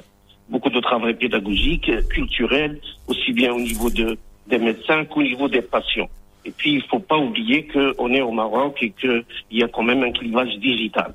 Euh, on parlait de, de tout à l'heure, notre, notre collègue, M. Hakan, parlait de, de- de- que les premières pratiques de télémédecine se sont orientées vers les zones rurales euh, et, et enclavées. Et on, on pensait à la télémédecine comme une solution pour ces zones-là. Mais dans ces régions-là, euh, on pourrait jamais, à ce- en ce- pour le moment, envisager une téléconsultation directe avec le patient, vu que la majorité des patients n'ont pas cette culture digitale. Euh, ce qui est, moi, je qui est pense- contre- pardon, euh, qui est contraire à la, à la- Euh, à la- continue, continue. Après, j'aurai une question pour, oui, pour vous do- do- do- donc, donc pour, pour dire que cette, il, faut, il, faut, il faut prendre en- en- en conscience de ce clivage digital et, et- et- et donc ça me permet aussi de rebondir sur, sur la question que, que, que, que vient d'être citée, que la télémédecine doit être considérée comme complémentaire à la médecine en présentiel. Et, justement, dans ce- cet exemple de télémédecine dans les zones rurales, euh, supposons que vous avez consulté à distance un, un- patient et que vous devez le prendre en charge. Ben, il faut être réaliste. Il n'y a pas de prise en charge dans l'immédiat, dans, dans, euh, à côté de, de ce patient. Il faut donc envisager euh, une un transfert vers des, des endroits qui sont plus éloignés. Donc il faut quand même repenser la télémédecine, euh, euh, dans, euh, intégrée dans un écosystème global. Et, donc, et puis le deuxième point qu'il faut, auquel il faut repenser, c'est que euh, ce qu'on appelle la capacitation de patients. Donc, il faut déjà repenser euh, de, de, de, rendre les, les patients eux-mêmes euh, capables de, de répondre aux, aux médecins de, de côté de télémédecine, aussi bien au niveau, au niveau prise de conscience, au niveau culturel, au niveau social et au niveau technique. Alors, je vous coupe, on va vers le Flash Info de 9h. Lino aura une question pour vous juste après le Flash Info de Youssef Al-Mansour. صباح الخير عليكم من جديد مستمعينا بداية عبرت الأمم المتحدة وموريتانيا على انشغالهم إزاء خطورة الوضع معبر القرقرات المغلق من طرف ميشيليات البوليزاريو معرب معربتين على تخوفهم من أن يؤدي ذلك إلى أعمال عنف لا تحمد عقباها. طبعا أن رئيس الحكومة سعد الدين العثماني المغاربة بأن تلقيح المغاربة ضد فيروس كوفيد 19 بين يدي آمنة مشيرا إلى أن جلالة الملك أعطى التعليمات ديالو وتوجيهات السامية لإطلاق عملية مكثفة للتلقيح ضد الفيروس في المرحلة المقبلة مؤكدا أن المغرب حرص على اختيار لقاح آمن وفعال. يضمن أمن وصحة وسلامة المواطنين وأن الاختيار ينبني على معياري الأمن والفعالية وهما معياران أساسيان لا بد منهما وقد أثبتت الدراسات السرية التي أنجزت إلى حدود الساعة سلامة وفعالية اللقاح الذي تم اختياره. فالخبر الاقتصادي صدقت لجنة المالية والتنمية الاقتصادية بمجلس النواب بالأغلبية على الجزء الأول من مشروع القانون المالي لسنة 2021 هذا المشروع اللي كيرتكز على ثلاثة توجيهات رئيسية. كتهم تسريع تنزيل خطة إنعاش الاقتصاد الوطني والشروع في تعميم التغطية الصحية الإجبارية انطلاقا من فاتح يناير 2021 والتأسيس لمثالية الدولة وعقلنة تدبيرها. ورياضيا في أخبار الميركاتو. تعاقد فريق المولوديه الوجديه مع المدافع الأيسر فيصل غراس. البالغ من العمر 27 سنة. لمده ثلاث مواسم. غراس اللي سبق وحمل قميص المنتخب الوطني المغربي. واللي كان كيمارس في صفوف فريق كرباني الأذربيجاني. قبل ما يلتحق بالبطولة الوطنية. الاحترافيه مستمعينا هذه تعود. وجوج دقائق. غادي توقفوا اللحظة مع تذكير الأحوال. الطقس أجواء ممطره اليوم في تقريبا جميع أرجاء المملكة. من المرتقب باش تكون تساقطات في الدار البيضاء الرباط واسفي مع درجات الحرارة اللي كتراوح ما بين 11 و 21 درجة. في المقابل السماء غادي تكون مغيمه في الجهة الشرقية وفي جهة فاس مكناس. فيما في مدينة مراكش والرشيديه غادي تعرف كذلك أمطار خفيفة اليوم. أما في الجنوب وتحديدا في مدينة أكادير والعيون غادي تكون فيهم شوية ديال السحابة مع درجات الحرارة اللي ما غاديش تجاوز 25 درجة. هذه تعود وثلاثة دقائق عودة لك فيصل تدلاوي الباقي فقرات برنامج لو نوفو مارس اتاك Merci Yousra. Dans Mars Attack l'Info, on parle de télémédecine aujourd'hui avec le professeur Hassan Razal, président de la Société marocaine de télémédecine et de e-santé, le docteur Marwan Hakem, médecin expert et enseignant en santé connectée et en télémédecine. Le nouveau Mars Attack, 7h30, 9h30, avec Lino Baco et Faisal Tadlaoui. Et oui, de retour dans Mars Attaque l'info. Aujourd'hui, nous sommes le vendredi 13 novembre. Bienvenue si vous venez nous rejoindre. Vous savez que vous pouvez nous appeler au 05 22 226 226 si vous avez des questions à poser sur la télémédecine. Est-ce que vous pensez que c'est efficace? Est-ce que vous pensez que ça peut remplacer ou compléter votre médecin? Ou est-ce que vous êtes complètement contre? Eh bien, réagissez ou appelez-nous 05 22 226 226. Lino, tu avais une question pour euh, nos deux docteurs. Non, c'est-à-dire que plus plus qu'une question, c'est un petit peu euh, mon, mon mon avis après ce que je après ce que je viens d'entendre. Euh, tout à l'heure, le professeur euh, Razal disait euh, euh, il, il faut il faut savoir qu'est-ce qu'on veut comme comme télémédecine. Mais, mais la télémédecine, elle, elle est là, elle est présente, elle est unique. Bon, comme, comme a dit le docteur Hakam, bon, qu'est-ce que tu as? Tu as, tu as la, tu as la téléconsultation, tu as la téléexpertise, avec la différence qu'il y a, qu'il y a un professionnel, tu as, un infirmier, un infirmière à côté du patient pendant que il est en contact avec, avec le médecin. Euh, tu as la télésurveillance, tu as euh, la, la téléassistance. Et, et, et puis, il, il y a, bon, euh, moi, moi, ce que je vais vous demander surtout, est- est-ce qu'il y a un numéro vert un petit peu pour la, euh, un numéro vert qu'on peut appeler, hein, ou, ou, ou une espèce de, de, de où, on, où on va réguler, si vous voulez, les, hein, euh, une régulation médicale. Euh, on appelle un numéro vert et, et un médecin qui est là, bon, qui, qui, qui prend déjà les, les, les, euh, qui, qui, qui échange avec le patient et qui ensuite va, va l'orienter. Je vous dis tout de suite parce que moi une fois, bon, j'étais j'étais en vacances dans, euh, euh, dans, le Vercors et, j'ai eu un, malaise un, malaise vagal par exemple. Et je sais que pour mes amis, on appelait un numéro vert. Là, j'ai eu un médecin qui, qui, qui, qui, qui, m'a rassuré, euh, hein, donc qui m'a dit bon, écoutez, ne vous inquiétez pas, bon, c'est ça, etc., etc. C'est un malaise vagal a priori, bon, mais quand même demain, ça, ne presse pas, vous pouvez consulter, etc. Est-ce qu'on a ce, genre de, de, de numéro au Maroc où on peut appeler, on a déjà un premier, indépendamment de la, la- la- c'est- de la télémédecine aussi, hein. Est-ce que ça existe? Alors docteur, ouais, alors professeur, docteur. Est-ce que justement, voilà, dans, dans l'organisation, c'est intéressant ce que dit euh, ce que dit Lino, c'est que un, quelque chose de centralisé Parce qu'on sait qu'il y a des plateformes aujourd'hui, mais euh, privées. euh, et J'imagine qu'il y a tout un process. Mais aujourd'hui, est-ce qu'il faudrait pas quelque chose d'unifié qui dépende, par exemple, du ministère de la Santé et qui, euh, voilà, euh, adouble la télémédecine en tant que telle? Euh, Professeur. une, une bonne question.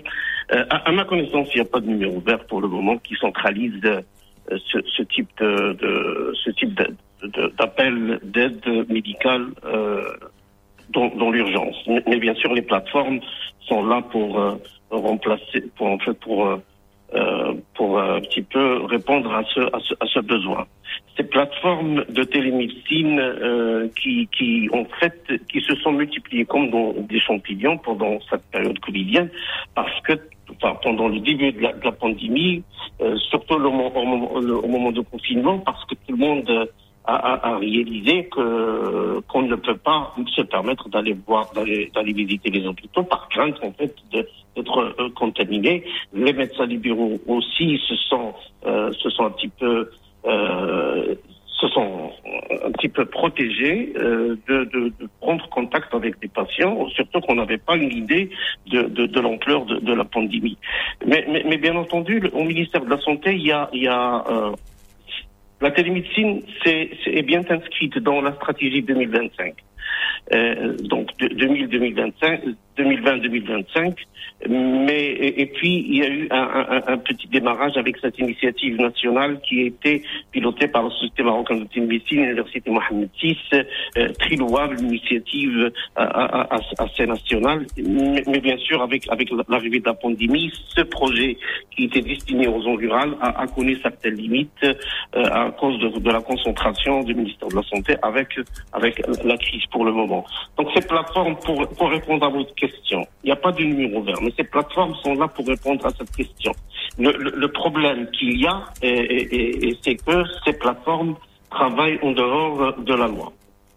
Parce que la loi, telle que l'a stipulé le docteur Hakam, euh, euh, stipule la présence d'un professionnel de la santé à côté du patient téléconsulté.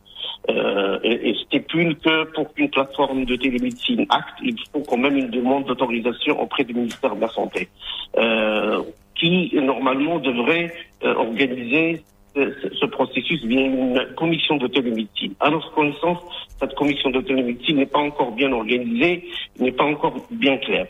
Euh, donc, euh, d'ici ces- plateformes donc euh, qui pour le moment euh, devraient être centralisées la, la, la- demande des, des- des- des patients euh, de- devrait devrait en fait euh, apporter euh, une économie de santé considérable et devrait, de- pourrait pourrait contribuer au, au désengorgement de, de système de la santé parce que euh, il y a beaucoup on a réalisé qu'en fait il y a beaucoup de, de, de consultations euh, n'ont pas besoin d'être euh, les patients ne sont pas obligés de, de passer vers les vers, vers les médecins attendre euh, laisser leurs enfants euh, chez quelqu'un et, et, et- ces plateformes qui permettent donc cette consultation à distance en- à tout à tout moment de, la journée et, de la nuit. Pourquoi pas? Donc 24 heures sur 24 ces plateformes existent et fonctionnent ailleurs notamment dans les pays où où, le paiement se fait par une assurance par un tiers et donc, par exemple, en Suisse, il y a des, il y a des plateformes où, où- où le système de la santé est basé sur les assurances privées qui offrent euh, un package télémédecine à leurs euh, assurés. Ça connaît un boom extraordinaire. Euh, il y a des millions de consultations qui se font par année et donc ça permet de... de, de- Mais alors ça veut dire qu'aujourd'hui, aujourd'hui concrètement au Maroc, euh, on ne peut pas, les assurances ne peuvent pas rembourser les consultations faites via télémédecine, euh, docteur Hakam? Alors, je vais juste revenir rapidement, si tu permets, sur la question de Lino, euh, juste pour euh, spécifier. La plateforme. Le cinquième champ, le cinquième champ de la télémédecine, c'est la réponse médicale directe, qui est normalement l'apanage des services euh, d'assistance médicale d'urgence, les SAMU. Alors, pourquoi ce type de plateforme n'existe pas? Tout simplement parce que pour l'instant, on n'a pas réellement un SAMU national. Ça, c'est vraiment un problème d'organisation. Ça, on en a déjà parlé ici avec des médecins Voilà. urgentistes euh, on dans va- l'émission. voilà, donc c'est vraiment lié. C'est-à-dire que la télémédecine ne peut pas appliquer à quelque chose qui n'existe pas encore. Quand elle le sera, automatiquement on aura. Maintenant, il y a effectivement deux plateformes de conseil national qui ont été créées. Euh, moi-même, j'ai été initiateur d'une d'une première et la deuxième a été initiée par le Conseil de l'ordre du ministère de la Santé aussi. Les deux plateformes de téléconseil peuvent donner des conseils et des orientations, mais ils n'ont aucun droit à donner ni de diagnostic ni de traitement, donc ça peut aider en attendant qu'il y ait ce genre de plateforme nationale. Pour revenir à ta question euh, au- aujourd'hui, c'est-à-dire quel est l'état de, de la télémédecine actuellement au Maroc, c'est ça Non, parce que moi, vous, vous m'avez opposé un- une contrainte juridique qui est quand même de taille. Mais de l'autre côté, il y a des plateformes qui sont bien connues, qui ont pignon sur rue et qui euh, fonctionnent quand même malgré ça. Et je sais, j'ai posé la question naïvement, je sais qu'il y a une compagnie de la place qui rembourse les les les, les téléconsultations. La, la, la dite compagnie de la place fait partie du board de la plateforme en question. Voilà, En je question. réponds à ta question. Donc, euh, donc euh, la, la compagnie qui rembourse, la seule, fait partie en fait du board des associés de la plateforme en question. D'accord? Maintenant, la problématique du remboursement dépasse cette compagnie d'assurance parce que le remboursement, normalement, est régi par la- la- la- l'Agence nationale d'assurance maladie. L'ANAM, aujourd'hui, ne reconnaît pas encore la télémédecine comme un acte médical remboursable. Donc, ça ne fait pas partie de sa nomenclature. Ça risque de prendre un peu de temps. Il a été le cas pour plein d'actes médicaux qui sont encore en cours de d'intégration dans la nomenclature. Aujourd'hui, cette problématique fait qu'il y a encore. Alors, tout à l'heure, on parlait de levée de bouclier par rapport à la télémédecine dans les années précédentes.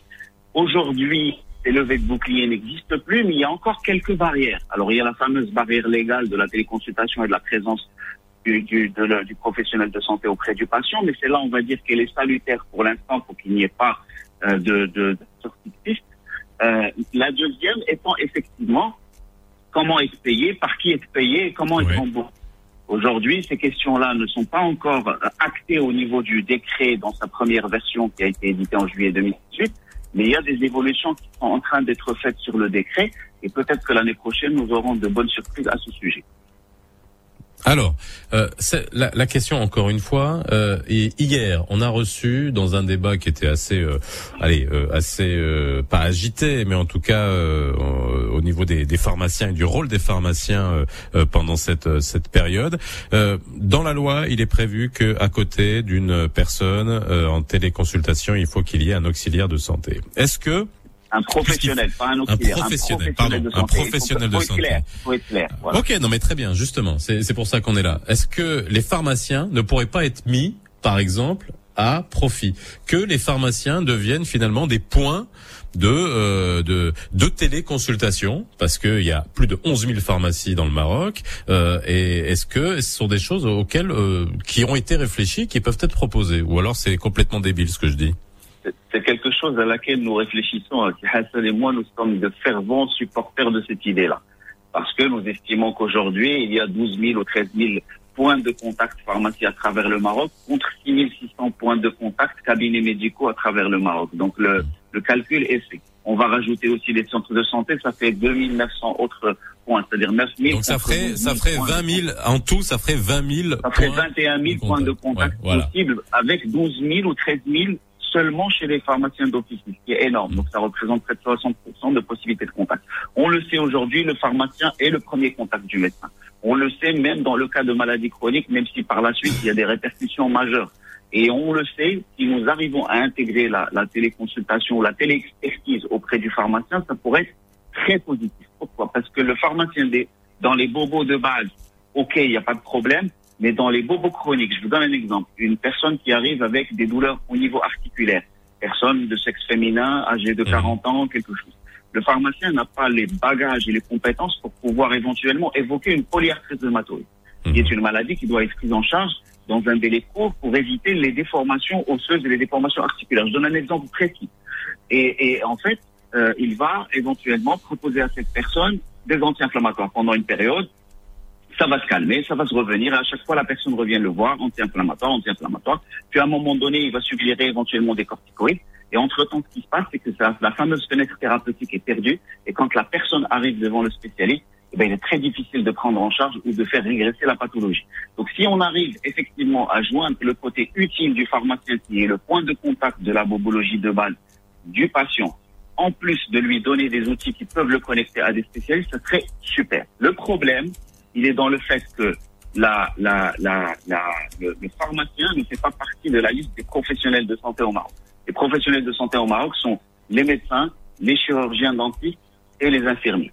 C'est malheureux. Ah, C'est-à-dire que juridiquement, non mais attends, c'est important. Euh, juridiquement, et tu entends ça, Lino, un pharmacien n'est pas considéré comme un professionnel de santé. C'est malheureux, mais c'est comme ça. Dans la liste des professionnels de santé, il n'y a que trois, trois professionnels de santé. C'est les chirurgiens, les infirmiers et c'est un peu comme quand on nous dit pour les médecins aussi, les médecins ne sont pas considérés comme des doctorants d'État malgré 8 ans d'études. Il y a énormément d'aberrations chez nous. Hein. Lino. Non, au Maroc, non, au Maroc. Au Maroc Attendez, alors, euh, Lino, j'essaie d'organiser parce qu'on a tous des petits retards, des petits décalages. Lino, tu avais une question à, à poser. Oui, alors justement, je voulais dire, c'est une caractéristique qui est, qui est, qui est propre euh, à, à, à, no- à nous ou, ou c'est dans le monde entier que le pharmacien n'est oui. pas n'est pas considéré comme un professionnel de la santé? Non, oui, c'est- juste au Maroc. Et, et parce qu'en France, par exemple, aujourd'hui, les téléconsultations en pharmacie, euh, c'est devenu quelque chose de tout à fait normal. Vous avez des cabines dans toutes les pharmacies, ce qu'on appelle des espaces confidentiels où vous pouvez rentrer et faire votre consultation sans aucun problème, avec l'aide du pharmacien ou sans l'aide des pharmaciens, parce que la loi là-bas permet aux patients de pouvoir faire sa téléconsultation seul, sans le, sans l'obligation de présence de- du professionnel. Mais le, le pharmacien peut éventuellement l'assister. Euh, en, en- en Suisse, comme a décrit le professeur Hassan Razal, euh, les pharmacies font partie intégrante du processus en fait de téléconsultation et télémédecine dans tout le dans tout le pays. Euh, là au Maroc, euh, que la loi elle est un peu voilà, il y a des choses qui doivent évoluer. Nous travaillons dur avec Hassan pour que tout ceci puisse évoluer et, et, euh, et en espérant que ça bloque la prise de conscience de ce pardon. De quel côté est-ce que ça bloque Parce que parce que hier avec Faisal justement on a insisté mais ils n'ont pas répondu. Est-ce que c'est parce que c'est un manque de lobbying de la part des pharmaciens? Ils défendent mal leur dossier? Ou c'est vraiment une, une- euh, les, les médecins qui sont récalcitrants et qui, qui repoussent le, le, le, le, le, le- le- toute la corporation des pharmaciens? Alors, on va laisser répondre professeur Razel. Marwan, s'il te plaît. Euh, professeur Razel, il nous écoute depuis tout à l'heure. Quel est votre avis sur la question? Je- je- la question technique, je la laisserai à professeur Hakam euh, concernant cette la question précise de, votre collègue. Mais pour revenir au rôle des, pharmaciens, donc le, le rôle des pharmaciens dans l'écosystème de télémédecine, il est, très important parce que euh, au-delà de la télémédecine, euh, il y a la prescription euh, digitale. Et donc les pharmaciens doivent toujours adhérer euh, aujourd'hui pour pouvoir faire euh, euh, un, écosystème pertinent pour la télémédecine. Il faut que les pharmaciens le, et le réseau des pharmaciens adhèrent à la télémédecine que la téléprescription soit euh, soit efficace. Et donc le, le rôle des pharmaciens dans la télémédecine, il est, il est très important. Ce, le, le, impliquer les pharmaciens dans le processus de la télémédecine, profiter de ce réseau extraordinaire des pharmaciens qui sont partout pour euh, pour pour qu'on point de, contact de toute euh, téléconsultation. Le pharmacien le fait déjà. On, on sait très bien que le pharmacien aujourd'hui est le premier conseiller médical de la majorité des, patients qui hésitent encore une fois à aller voir les, euh, médecins parce que justement euh, il y a des files d'attente euh, énormes. Donc est-ce que est-ce que ça va évoluer? Les c'est le rôle des pharmaciens aussi de, de, de lobbyer pour que euh, pour que ce, cette, ce- ce- pour qu'ils soient impliqués comme point de contact de télémédecine, c'est c'est quand même ça, ça leur fera un- un- une augmentation de revenus extraordinaire, surtout dans les zones euh, rurales et, et, et, et, et enclavées. Alors, par contre, Marwan, la question de Lino, c'était voilà, techniquement, qu'est-ce qui manque? Euh, Après, euh, encore une fois, moi, je, euh, avec Lino, on se posait la question hier, et puis euh, on, on s'est bien rendu compte qu'il y avait un problème avec les pharmaciens. Il y a, il y a un problème, on n'arrive pas à comprendre. Hein. Euh, euh, on demande aux pharmaciens, mais euh, on nous dit ah on nous aime pas, les médecins nous aiment pas, le ministère de santé nous aime pas. Là, on voit bien que même juridiquement, et là, euh, c'est vrai que Lino, on le, on le découvre, enfin on le, on le découvre faussement, mais que c'est, ne soit pas dans la nomenclature des professionnels de santé. Oui. Je pense qu'un Euh, pharmacien fait beaucoup plus d'études qu'un infirmier. Ou non, ou je me trompe. mais, mais pas d'études cliniques. C'est ça le, c'est ça où, c'est là où le bas blesse. C'est-à-dire qu'en fait, le pharmacien ne, ne sait pas faire euh, une auscultation cardiaque. Un infirmier sait le faire. Un pharmacien, euh, il va apprendre sur le tas à faire une mesure de tension artérielle. Un infirmier, il s'est entraîné pendant des mois et des mois à le faire. On appelle les stages de soins infirmiers. Euh, c'est là où en fait le problème se pose, je pense. Euh, moi je, suis en train juste de réfléchir avec vous. Je pense que c'est là où le problème se pose pour les médecins qui n'arrivent pas à concevoir que le pharmacien devienne une interface clinique. Je dis bien clinique. Je parle pas d'interface juste de gestion de symptômes parce que c'est très bien de savoir gérer des symptômes séparés.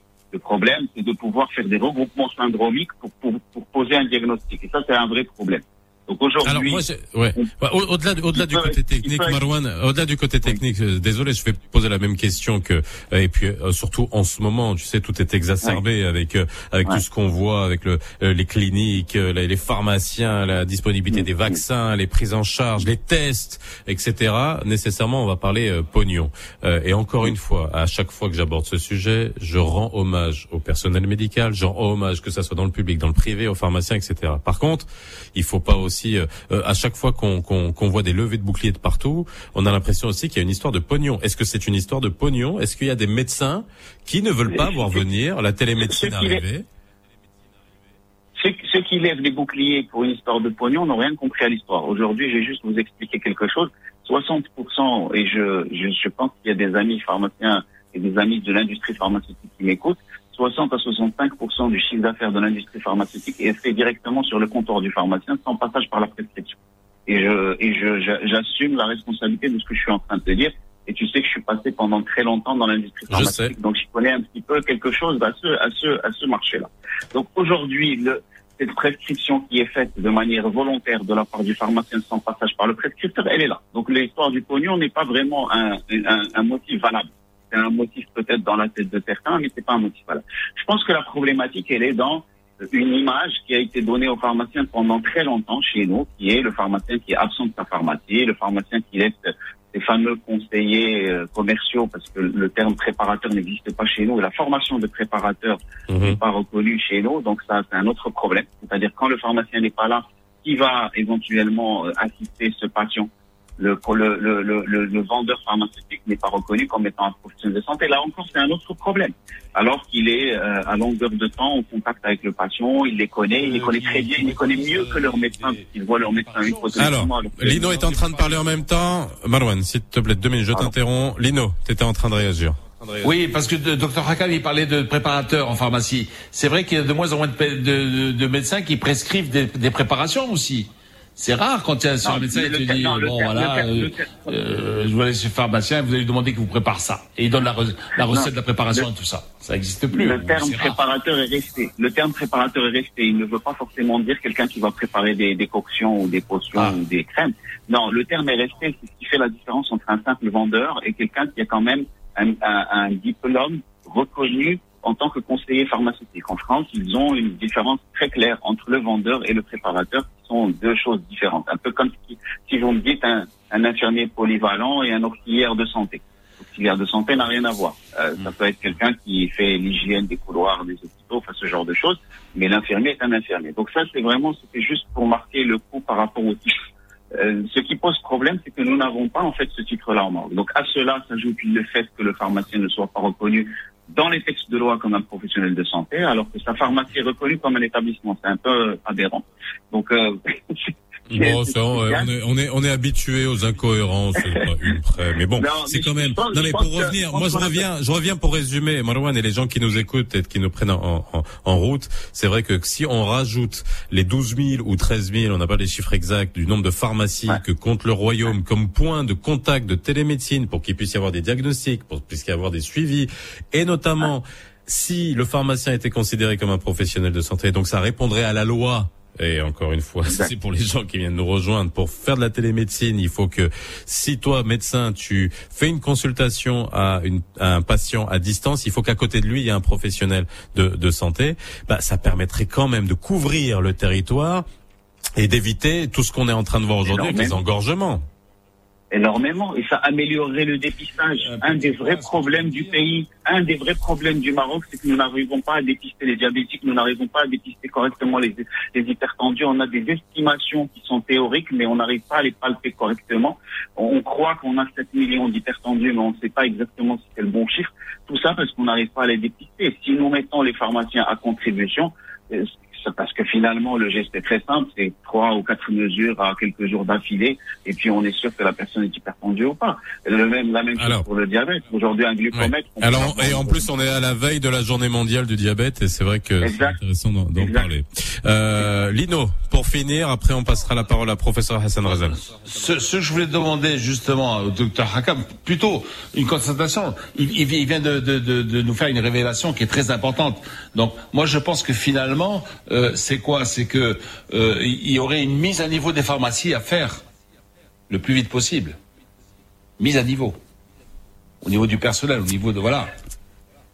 Alors, professeur Hassan Razal, ça c'est une proposition, Hassan, Hassan Razal par rapport à ça, parce que c'est un point extrêmement important. Et surtout, euh, ma dernière question, c'est est-ce qu'il va y avoir une évolution juridique? Est-ce qu'il y a des discussions avec le ministère de la Santé? Est-ce que euh, il faut qu'on rende ça beaucoup plus souple, beaucoup plus organisé? Effectivement, tel que Monsieur euh, que docteur Hakan vient de, de, de- de le mentionner, on est en, on est à l'œuvre, euh, moi et Hakam, avec les membres de la commission de télémédecine de l'ordre des médecins, justement à travailler sur l'évolution de la loi. La loi, on a le, le, le- on a le, le, le privilège d'avoir cette loi au Maroc. On est peut-être le seul Ah, je pense qu'on a perdu le professeur Hassan Razal. C'est demain, j'en arrive. Ah, on l'a récupéré. Juste pour votre conclusion. Voilà. Je disais que qu'on a déjà le, le, le- le privilège au Maroc d'avoir cette loi de télémédecine, qui, qui forcément qui, qui c'est la première version, donc il y a il y aurait des incohérences, il y aurait des des des, des, des choses à compléter.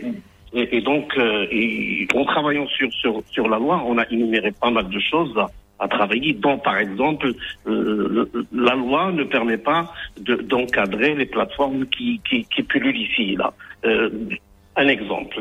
Et, et donc, euh, la, nécessité d'avoir un professionnel de la santé à côté du patient devra, on pense, à l'éliminer carrément.